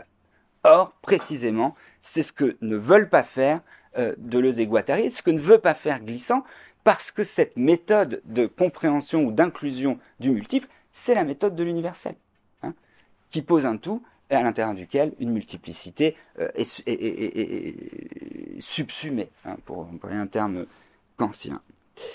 Euh, et donc, ce qui est très intéressant, c'est qu'ils vont commencer par euh, développer cette difficulté à travers les formes qu'elle prend dans la forme livre. Hein. Puisque la forme livre, on va le voir, c'est aussi la forme que se donne, euh, on va dire, la culture occidentale en tant que pensée. Hein. Entre la pensée et le livre, il y a une coextension. Hein. Alors, le premier type de livre, hein, auquel Deleuze et disent que non, nos livres écrits à quatre mains, ça n'est pas euh, ce type de livre-là, c'est ce qu'ils appellent le livre racine. Hein. Le livre racine, autrement dit, le livre qui, disent-ils, imite le monde et dont la loi de composition recoupe celle de la réflexion, et je dirais au sens très générique ou général, de la réflexion logique. Hein. Euh, autrement dit, c'est le livre où le 1 de la totalité ou de l'intuition, pour se déployer, qu'est-ce qu'il fait? Il devient deux, puis quatre, donc une multiplicité, mais toujours ordonnée à un principe unificateur à partir duquel la multiplicité se déploie. Hein. Euh, et c'est pourquoi, euh, pour Deleuze et Guattari, là je les cite, ils disent la logique binaire, hein, toujours d'une séparation entre deux à partir d'un 1, euh, et la réalité spirituelle du livre Racine. Et plus encore, elle est l'image même de la pensée classique euh, qui le sous-tend, à savoir l'image, encore une fois, donc de cet arbre racine entendu comme arborescence logique, arbre logique. Je vais vous donner des images où ça va devenir très concret. Ou arbre syntagmatique, hein, au sens où Chomsky le met en place. Et on pourrait aussi évoquer bien sûr l'arbre euh, de la science euh, de Descartes, l'arbre de la sagesse. Vous avez toute un, une iconographie de l'arbre hein, comme euh, construction ordonnée et hiérarchisée du savoir. Alors je vous en ai donné quelques, quelques exemples. Voilà, là c'est le plus, le, plus, le plus fameux. Hein. Je vous lis rapidement la citation de Descartes, où il le dit, il est très clair là-dessus. Ainsi, toute la philosophie est comme un arbre, hein, dont les racines sont la métaphysique, très connu, hein. le tronc et la physique et les branches qui sortent de son tronc sont toutes les autres sciences qui se réduisent à trois principales, à savoir la médecine, la mécanique et la morale. Vous avez là un bel arbre. Vous avez ici euh, la décomposition d'un livre en schéma arborescent, hein, où vous avez au fond l'auteur et puis ensuite comment le livre se subdivise selon des chapitres et des sous-parties et des sous-sous-parties et à, partir de laquelle l'idée principale ordonne l'ensemble des subdivisions. Et là, vous avez justement euh, l'arbre syntagmatique à partir duquel euh, euh, Chomsky se proposait au fond de ramener la multiplicité d'une phrase et du type de composition grammaticale euh, sur lequel ouvre euh, la linguistique générative sur un arbre qui part d'un locuteur et ensuite qui euh, déploie la multiplicité à partir de cette intention du locuteur.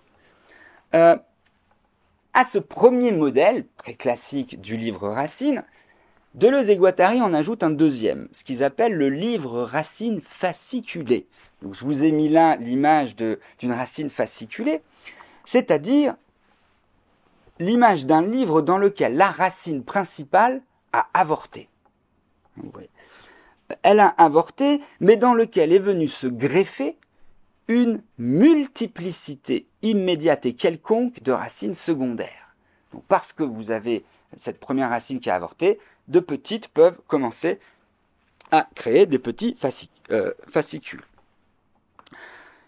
Deleuze et Guattari trouvent le modèle de ce livre racine fasciculé dans des auteurs modernistes tels que, il le cite, euh, euh, William Burroughs, qui pratique la technique du cut-up, je, je, vous montrerai des images, ou euh, Joyce, Hein, et son usage des mots à racines multiples, notamment dans Finnegan's Wake, je vous montrerai aussi euh, une image, ou bien ils prennent aussi l'exemple de Nietzsche qui, dans un grand nombre d'ouvrages, hein, vous devez le savoir, a fonctionné par aphorismes, et donc ces aphorismes, quelque part, euh, bien sûr, se juxtaposent les uns avec les autres, mais euh, créent plus une forme d'arborescence ou de racines fasciculées qu'une organisation très classique par ordre de raison, hein, pourrait-on dire.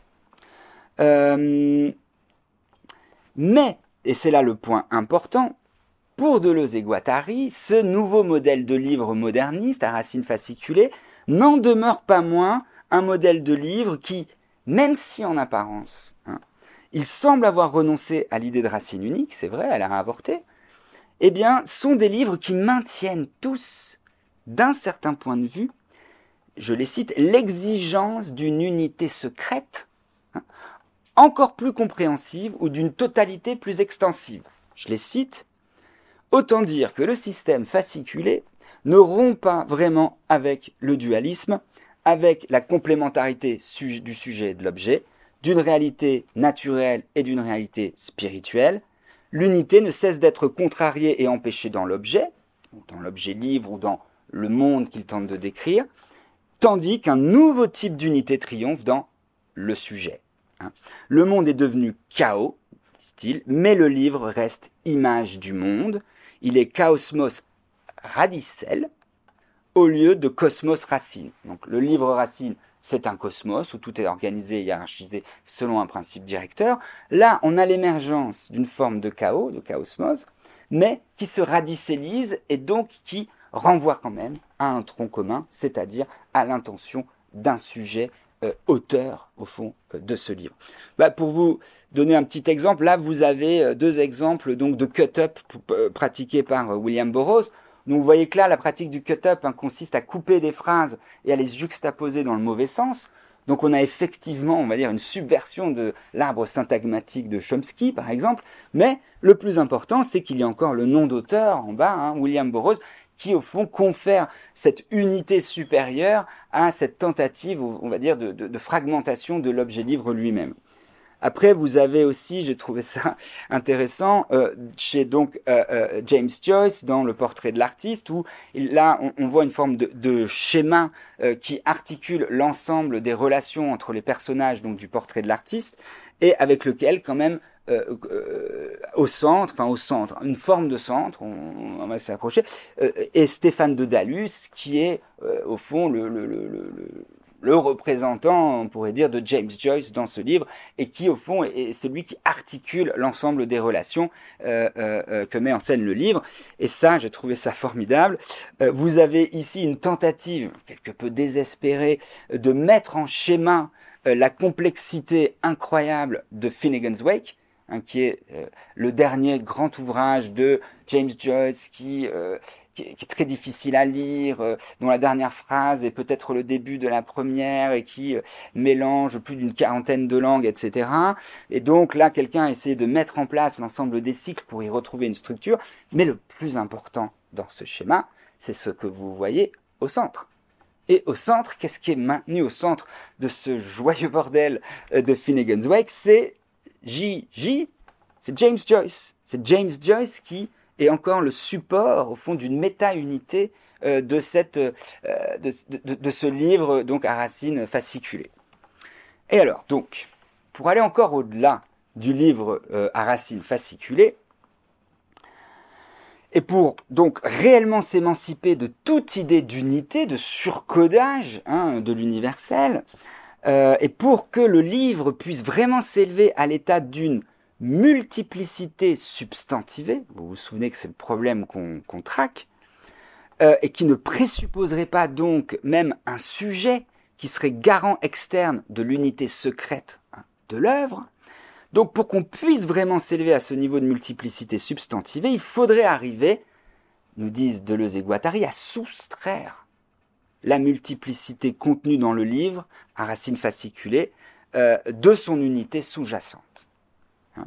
C'est-à-dire écrire en ne cessant de soustraire à la multiplicité contenue dans le livre le principe même de son unité.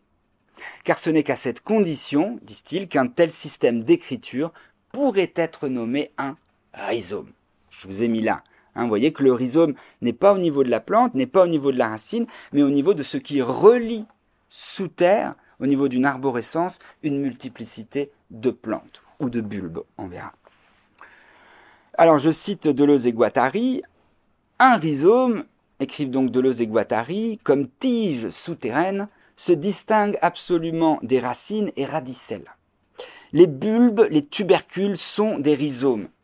Des plantes à racines ou radicelles peuvent être rhizomorphes, à de tout autres égards.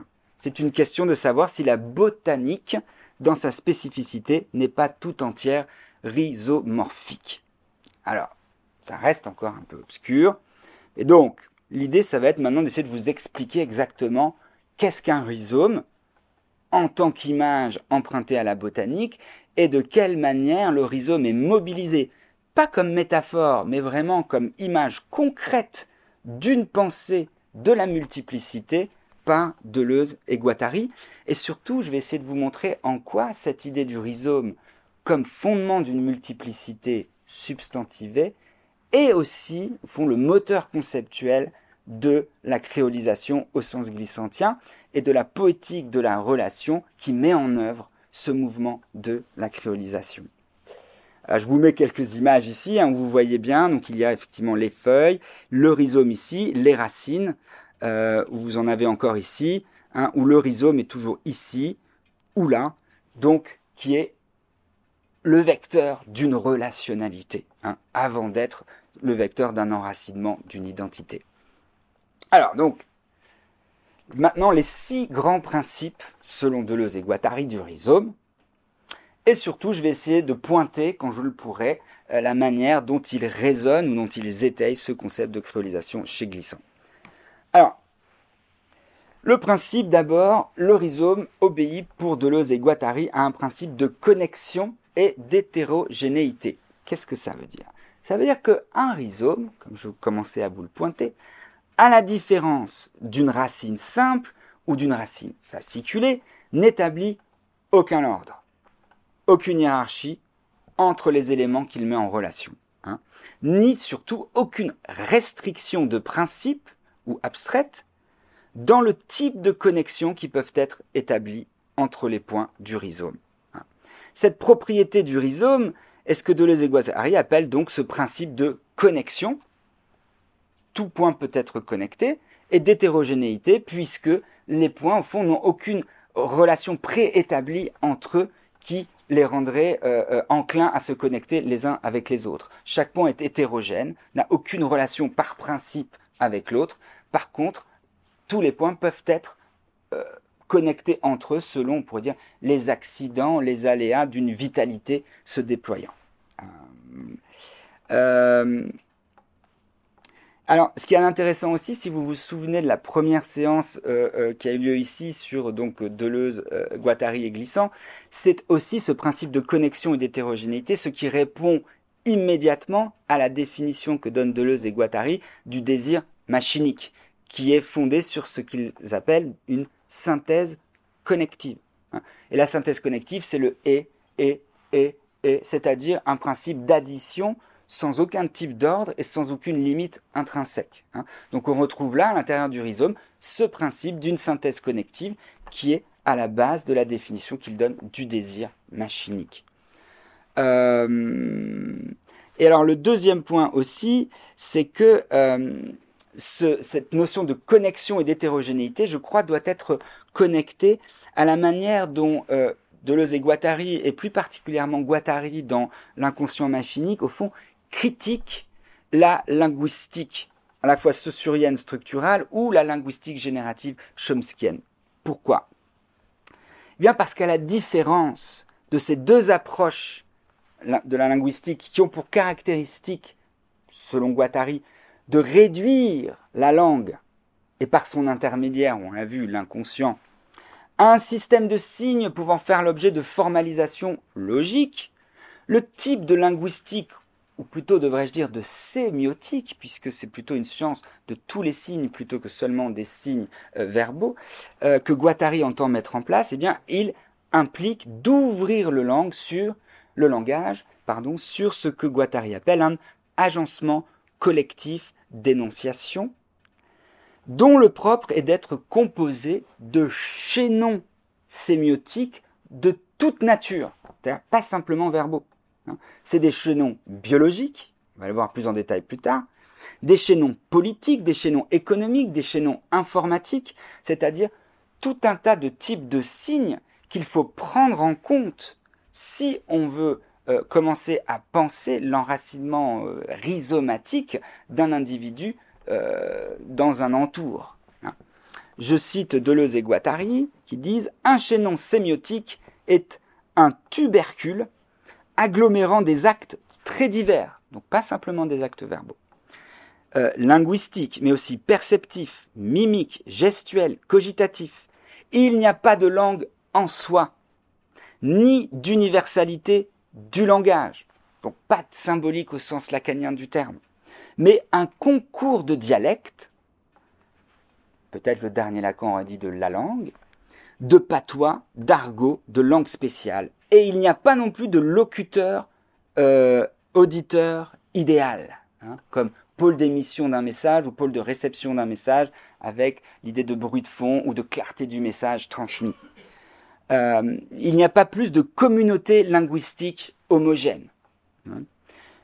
Ce que présupposait certainement Manoni euh, quand elle disait Ah oui, il y a un sujet de la liberté qu'il faut mobiliser, etc. Comme s'il y avait une unité comme ça du sujet libre, un peu. Euh, voilà, bon.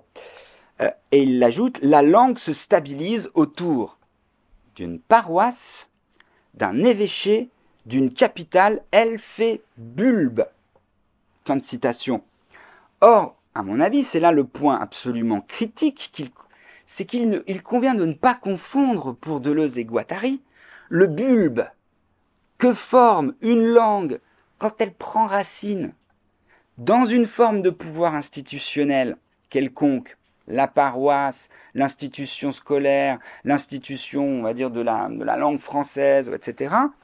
Euh, il convient donc de ne pas confondre le bulbe qui s'institutionnalise avec le rhizome que ne cesse d'être, à son état sauvage, une langue ou un, agencement euh, collectif d'énonciation. C'est ça le point. C'est qu'ils vont considérer au fond que la conception linguistique de la langue, ça n'est pas le point de vue le plus large ou le plus abstrait sur euh, la langue, c'est une réduction de la langue aux injonctions qui lui sont faites par des pouvoirs politiques et institutionnels, que ça soit une paroisse, que ça soit un évêché, que ça soit une institution scolaire. Donc, en fait, ce qu'ils disent, c'est que, attention, la linguistique ne traite pas du, du, champ de la signification en général. Il le réduit à un appareil de communication qui est lui-même réglementé, en sous-main généralement, quand on ne veut pas politiser la science, on n'en parle pas, mais qui est précisément indexé sur un champ institutionnel qui a euh, tout intérêt à réduire la polyvocité de la langue à une, uniformité locale. Euh, et c'est pourquoi, en fait, pour Deleuze et Guattari, au fond, dire qu'il n'y a que ce type-là d'une linguistique structurelle ou une linguistique générative, c'est faire preuve, en fait, de réductionnisme. Euh, alors, deuxièmement, c'est le rhizome en tant qu'il est un principe de multiplicité. Encore une fois, si on de revenir sur ce point. Donc encore une fois, comment est-ce que cette image du rhizome, que je vous ai mis là encore une fois, peut nous aider à penser cette question de la multiplicité substantivée? C'est-à-dire une multiplicité, encore une fois, qui n'aurait plus aucun rapport avec l'un comme sujet ou comme objet, comme réalité naturelle ou spirituelle, comme image du monde. Alors, le premier point à souligner, c'est qu'en référence au premier principe de connexion et d'hétérogénéité, eh bien, le rhizome, il a pour caractéristique de ne pas avoir de centre. Le rhizome, euh, plutôt, euh, il est euh, décentré, acentré, en tant qu'il connecte tous ces points. Et que ce que souligne Deleuze et Guattari, c'est que, au fond, vouloir réduire un rhizome à une racine, c'est toujours, je les cite, une prise de pouvoir par le signifiant ou un procès correspondant de subjectivation. Autrement dit, l'unité, hein, qui normalement va englober la multiplicité, ça n'est jamais une dimension intrinsèque ou essentielle à la chose elle-même, mais c'est toujours, je les cite, une dimension vide supplémentaire hein, à celle qui est considérée. Autrement dit, ce qu'ils appellent un surcodage. Un surcodage que l'on peut écrire n plus 1. Vous avez n comme la somme des, éléments, et le plus 1, c'est ce qui va faire l'ensemble autour de ces éléments. Or, le principe de la multiplicité du rhizome s'écrirait justement comme n moins 1. Vous vous souvenez de ces principes de soustraction. Euh, et c'est là, en fait, où Deleuze et Guattari vont avoir besoin donc d'inventer ce terme qui euh, qu'on utilise, mais euh, sans parfois savoir exactement quelle nécessité interne à leur pensée l'a amené là, c'est la notion de plan de consistance. Pourquoi?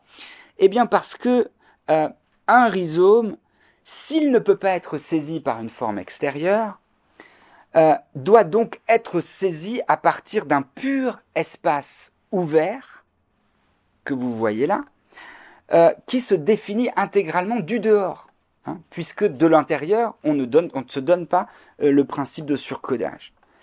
et que c'est à partir des multiples lignes que la multiplicité connecte que Deleuze et Guattari vont pouvoir définir ce, plan de consistance. Autrement dit, un plan qui accueille une multiplicité sans présupposer ce surcodage de la totalité. Et je dirais que c'est là aussi le plus important, euh, c'est que le principe de multiplicité qui gouverne le rhizome tient aussi au fait que ces multiplicités à n dimensions, donc à dimensions potentiellement allant à l'infini, sont euh, euh, et A subjective. Donc on en retire encore une fois par rapport aux racines radicelles l'intention, l'intentionnalité de l'auteur qui pourrait venir in extremis les surcoder. Hein, c'est pour ça que euh, Deleuze et Guattari ajoutent les n dimensions sont désignées par des articles indéfinis ou plutôt partitifs. Donc on perd la notion de sujet. Hein. Il dit c'est du chien-dent, du rhizome, et non un chien-dent, puisqu'on retrouverait l'unité, ou un rhizome, hein, ce qui encore une fois reviendrait à retomber sur cette unité, soit personnologique, soit structurale de la multiplicité. Euh, alors voilà, vous avez par exemple, ça pourrait être un plan de consistance euh, dans lequel un rhizome s'étale et vous voyez que vous avez pas vraiment, vous n'avez pas de centre là. Hein. Euh, alors ensuite, troisième ou quatrième principe, c'est le principe de rupture asignifiante qui est très important aussi pour Deleuze et Guattari. C'est qu'à la différence, au fond, des structures arborescentes classiques, dont le principe d'unité et de sens ne saurait souffrir hein, certains accidents sans que ces structures perdent immédiatement leur sens ou se décomposent, hein, c'est cassé, c'est brisé, etc. Un rhizome, non. Il peut être rompu en un endroit quelconque sans que nécessairement, mais on verra sous quelles conditions, sa vitalité ou son devenir s'envoie brutalement remis en cause. Ah, et on se souviendra que dans la poétique de la relation glissantienne, il est très important de maintenir ce point pour que le peuple martiniquais, qui a été transbordé et à qui on a coupé ses racines, puisse retrouver une vitalité au-delà, au fond, de, ce, de, ce, de, ce, de cette coupe initiale. Hein. Euh, alors, d'un autre côté, euh, euh, c'est important de le dire, Deleuze et Guattari soulignent que, bien entendu, tout rhizome est composé, bien sûr, de lignes de fuite, j'y reviendrai, mais d'abord de lignes de segmentarité. Qu'est-ce qu'une ligne de segmentarité? Eh bien, c'est ce qui apparente un, rhizome, on va dire, aux structures arborescentes classiques. Hein. Pour autant que, à travers les lignes de, segmentarité, eh bien, euh, le rhizome se voit territorialisé. Hein pourrait dire ici la maison, euh, là le bureau, il se retrouve aussi organisé, euh, il se retrouve signifié, attribué. Hein.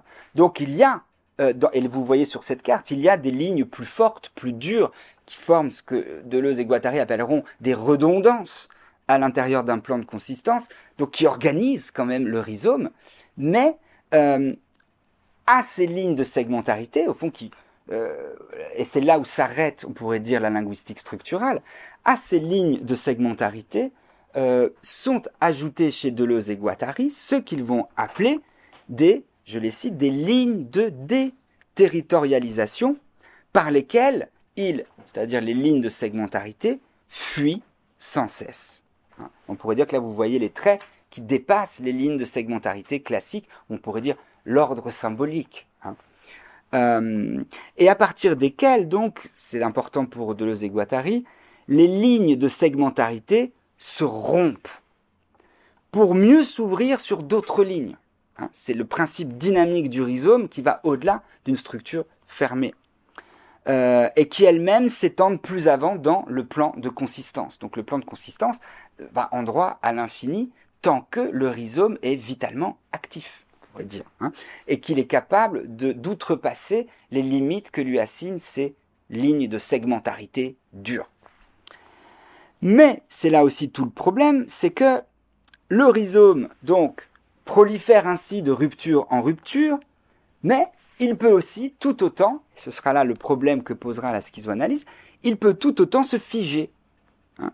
dès l'instant que quoi que les lignes de segmentarité deviennent trop dures, trop inamovibles, et qu'elles empêchent toute ligne de déterritorialisation d'émerger. Hein. Alors, c'est là où cette puissance d'étouffement du rhizome par les lignes de segmentarité que Deleuze et Guattari appellent des lignes, au fond d'abord, de microfascisme. Puisque les lignes de microfascisme chez Deleuze et Guattari, c'est quand un devenir se voit interrompu dans son processus hein, et tourne dans une ligne de mort. Donc voilà comment ils le décrivent. Ils disent, on fait une rupture avec une ligne de fuite. On pourrait voir chez Payotte quelles sont ces lignes de fuite et quelles sont les lignes de segmentarité qu'a peut-être renforcé sans le vouloir euh, euh, Maud Manoni. Donc on fait une rupture. Et lui, peut-être, c'est son délire qui fait ligne de fuite par rapport à ce que lui assigne la structure dans laquelle il vit. On fait une ligne de, donc on fait une rupture, on trace une ligne de fuite. Mais on risque toujours de retrouver sur elle des organisations qui restratifient l'ensemble. Mauvaise rencontre. Des formations qui redonnent le pouvoir à insignifiant des attributions qui reconstituent un sujet. Tout ce qu'on veut. Depuis les résurgences oedipiennes jusqu'aux concrétions fascistes. Les groupes et les individus contiennent des microfascismes qui ne demandent qu'à cristalliser. Fin de citation. Hein, donc ces puissances de microfascisme capables de venir briser toutes les lignes de fuite en les ramenant de force vers des lignes de segmentarité dures, seront aussi renommés par Guattari et Deleuze un peu plus tard des trous noirs. C'est pour ça que je vous ai mis l'image ici.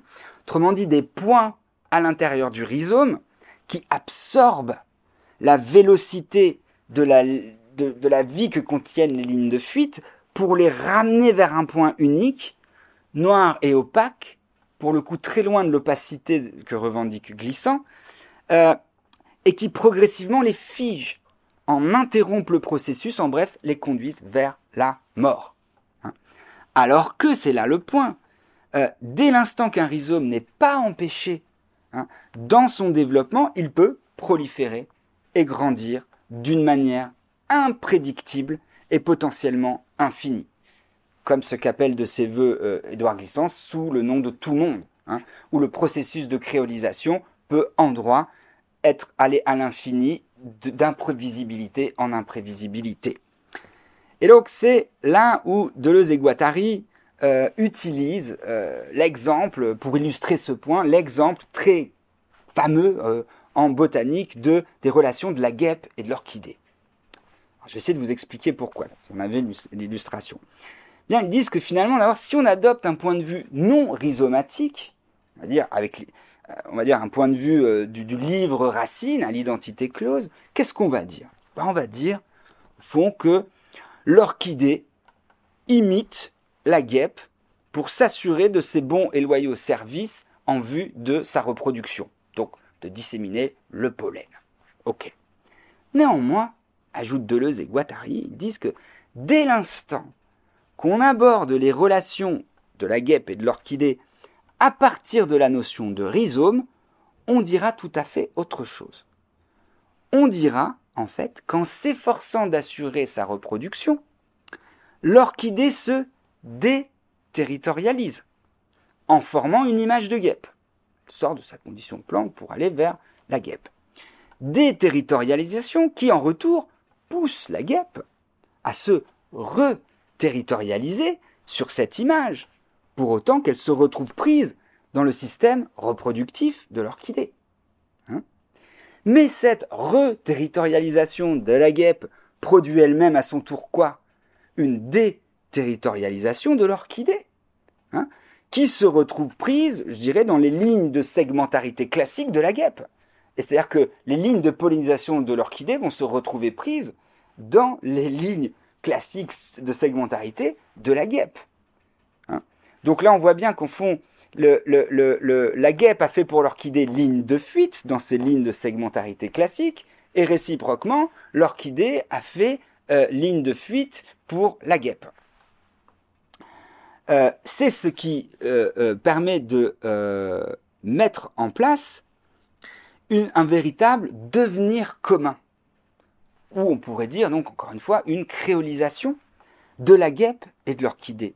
Donc là, je cite Deleuze et Guattari, disent un devenir guêpe de l'orchidée, un devenir orchidée de la guêpe. Chacun de ces devenirs assurant quoi? La déterritorialisation d'un des termes et la reterritorialisation de l'autre.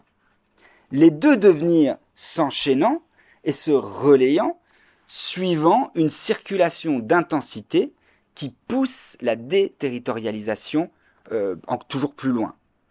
Au fond, ils disent il n'y a pas d'imitation ou ressemblance, mais explosion de deux séries hétérogènes, a priori, ils n'avaient rien à faire l'un avec l'autre, dans la ligne de fuite composée d'un rhizome commun qui ne peut plus être attribué ni soumis à quoi que ce soit de signifiant.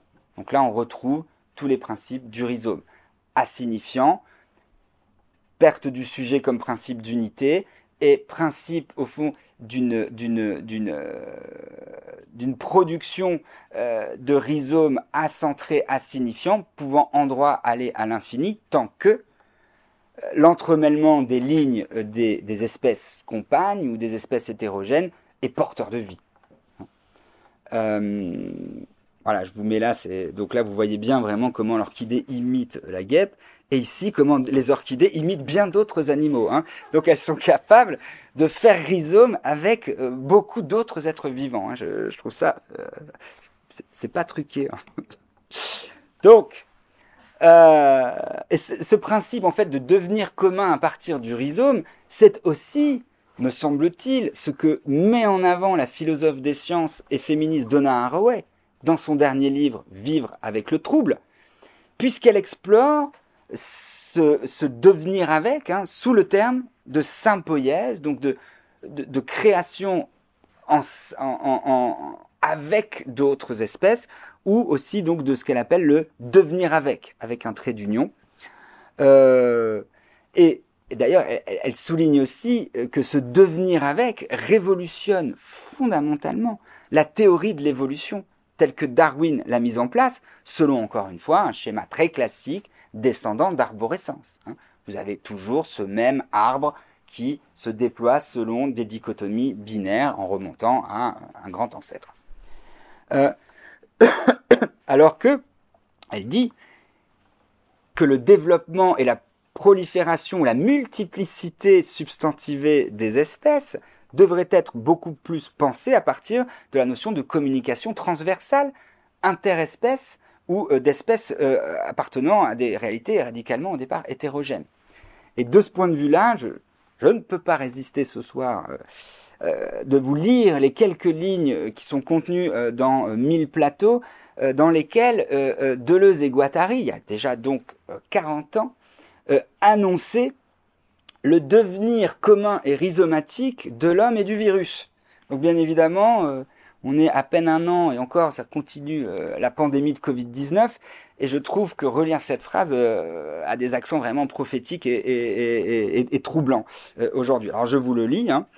Deleuze et Guattari écrivent Nous faisons rhizome avec nos virus, ou plutôt nos virus nous font faire rhizome avec d'autres bêtes. On l'a bien vu. Comme dit François Jacob dans La logique du vivant, le transfert de matériel génétique par virus ou d'autres procédés, les fusions de cellules issues d'espèces différentes ont des résultats analogues à ceux des amours abominables chers à l'Antiquité et au Moyen Âge. Des communications transversales brouillent les arbres généalogiques. Je vous ai mis la carte de dissémination rhizomatique du Covid-19, hein, euh, qui a fait espèce compagne avec les multiples déplacements machiniques euh, des hommes. Hein. Euh, donc là, vous voyez un nouveau type de rhizome, hein, pour le meilleur, encore une fois, ou pour le pire. Le, rhizome, enfin, ça dépend pour le meilleur du virus et à un moment donné pour le pire des humains. Et enfin, j'ai bientôt fini, euh, les deux derniers principes et qui m'intéressent tout particulièrement parce que c'est là, je crois, qu'on fait retour à la psychanalyse et au levier qui permet à Deleuze et Guattari de critiquer la psychanalyse et qui, je pense, va nous permettre de, euh, de discuter euh, le, le, cas que Sophie donc a analysé tout à l'heure. Eh bien, c'est le principe de cartographie et de décalcomanie. Alors, un rhizome, c'est là le point essentiel, j'ai pas arrêté de le répéter ce soir, hein, encore une fois, n'est justifiable d'aucun modèle a priori, ni un modèle structural, ni un modèle génératif. Deleuze et Guattari continuent, il est étranger à toute idée d'axe génétique comme de structure profonde. Hein. Si on part encore une fois du principe que le principe d'unité n'est pas contenu dans la multiplicité, mais qu'il est toujours surapposé comme un surcodage. Un rhizome, en effet, hein, donc à la différence encore une fois d'un arbre ou d'une fleur, ne se développe pas selon des stades successifs, on pourrait dire le stade anal, le, stade oral, le stade anal, le stade phallique, puis génital, etc. Ou euh, il ne euh, euh, se développe pas non plus selon un ordre structural, hein, avec au fond la loi du nom du père que tu évoquais, Sophie. Euh, mais au contraire, il prolifère, encore une fois, de manière imprévisible, hein, en fonction des multiples devenirs avec vers lesquels ces lignes de segmentarité et de fuite le portent. Ce qu'on a vu avec l'exemple de l'orchidée et de la guêpe. Et donc, il n'obéit qu'à qu'à une seule chose, à sa poussée vitale, quelque part. Et il ne s'interrompt que quand cette poussée trouve une limite dans une ligne de mort ou dans un trou noir. Et j'en ai presque fini. Et donc, c'est pourquoi pour Deleuze et Guattari, la notion d'axe génétique, euh, au fond, qui pourrait porter euh, l'appréhension euh, personnologique de, de l'abord freudien de l'inconscient, ou la structure profonde qui pourrait relever au fond d'une psychanalyse structurale de type lacanienne, ou en tous les cas du deuxième grand moment lacanien, ne, relève, ne révèle jamais la nature cachée d'un objet ou la loi intime d'un sujet, mais ne sont rien d'autre pour Deleuze et Guattari que des calques. Hmm? C'est-à-dire des manières de surcoder de l'extérieur une réalité qui n'a d'autre loi de développement, encore une fois, que sa propre vitalité. C'est pourquoi je vous ai mis ici à côté l'image. Hein, on pourrait dire de, ce qu'il y a en haut, c'est la multiplicité euh, substantivée d'un rhizome, Hein, où tous les points peuvent être connectés d'une manière insignifiante les uns avec les autres, et de l'autre côté, le calque d'un abord universel de l'inconscient, que ce soit le calque de l'Oedipe ou le calque d'un abord structural de l'inconscient, et qui permet quoi? Qui permet à l'analyste d'isoler dans cette multiplicité réelle des formes, des lignes de segmentarité, mais qui sont au fond euh, très, euh, préétabli avant même d'aller regarder la singularité de l'inconscient du patient. C'est vraiment ce qu'on a vu à l'œuvre, je crois, dans l'étude de cas euh, euh, de Payotte par Manoni. Hein, c'est-à-dire qu'elle a utilisé son calque, qui était le calque de la psychanalyse freudienne et lacanienne, pour tenter de lire l'inconscient de son patient martiniquais. Manque de peau, son calque lui a fait manquer une quantité incroyable d'informations quant à la structure spécifique et singulière de l'inconscient de son patient. Hein. Euh, le paysage, absolument, absolument. Oui, alors voilà, on va voir que justement, c'est ce qu'elle a. Euh, alors, on va voir que pour échapper à ce réductionnisme euh, universalisant, ce que préconisent Deleuze et Guattari pour lire correctement la singularité d'un inconscient, c'est d'en fabriquer la carte. Et non de tenter de le lire, encore une fois, à travers un calque. Pourquoi? Parce qu'une carte, pour Deleuze et Guattari, à la différence d'un calque, ne présuppose aucune forme dans la réalité qu'elle cartographie, mais elle est toujours, je les cite, tout entière tournée vers une expérimentation en prise avec le réel. De la même manière, pour ne pas prendre le risque, je dirais, de réduire l'inconscient d'un patient aux limites d'un calque, donc encore une fois, comme je le disais, comme c'était visible dans, le cas, il s'agira de commencer par en établir la carte. Et la carte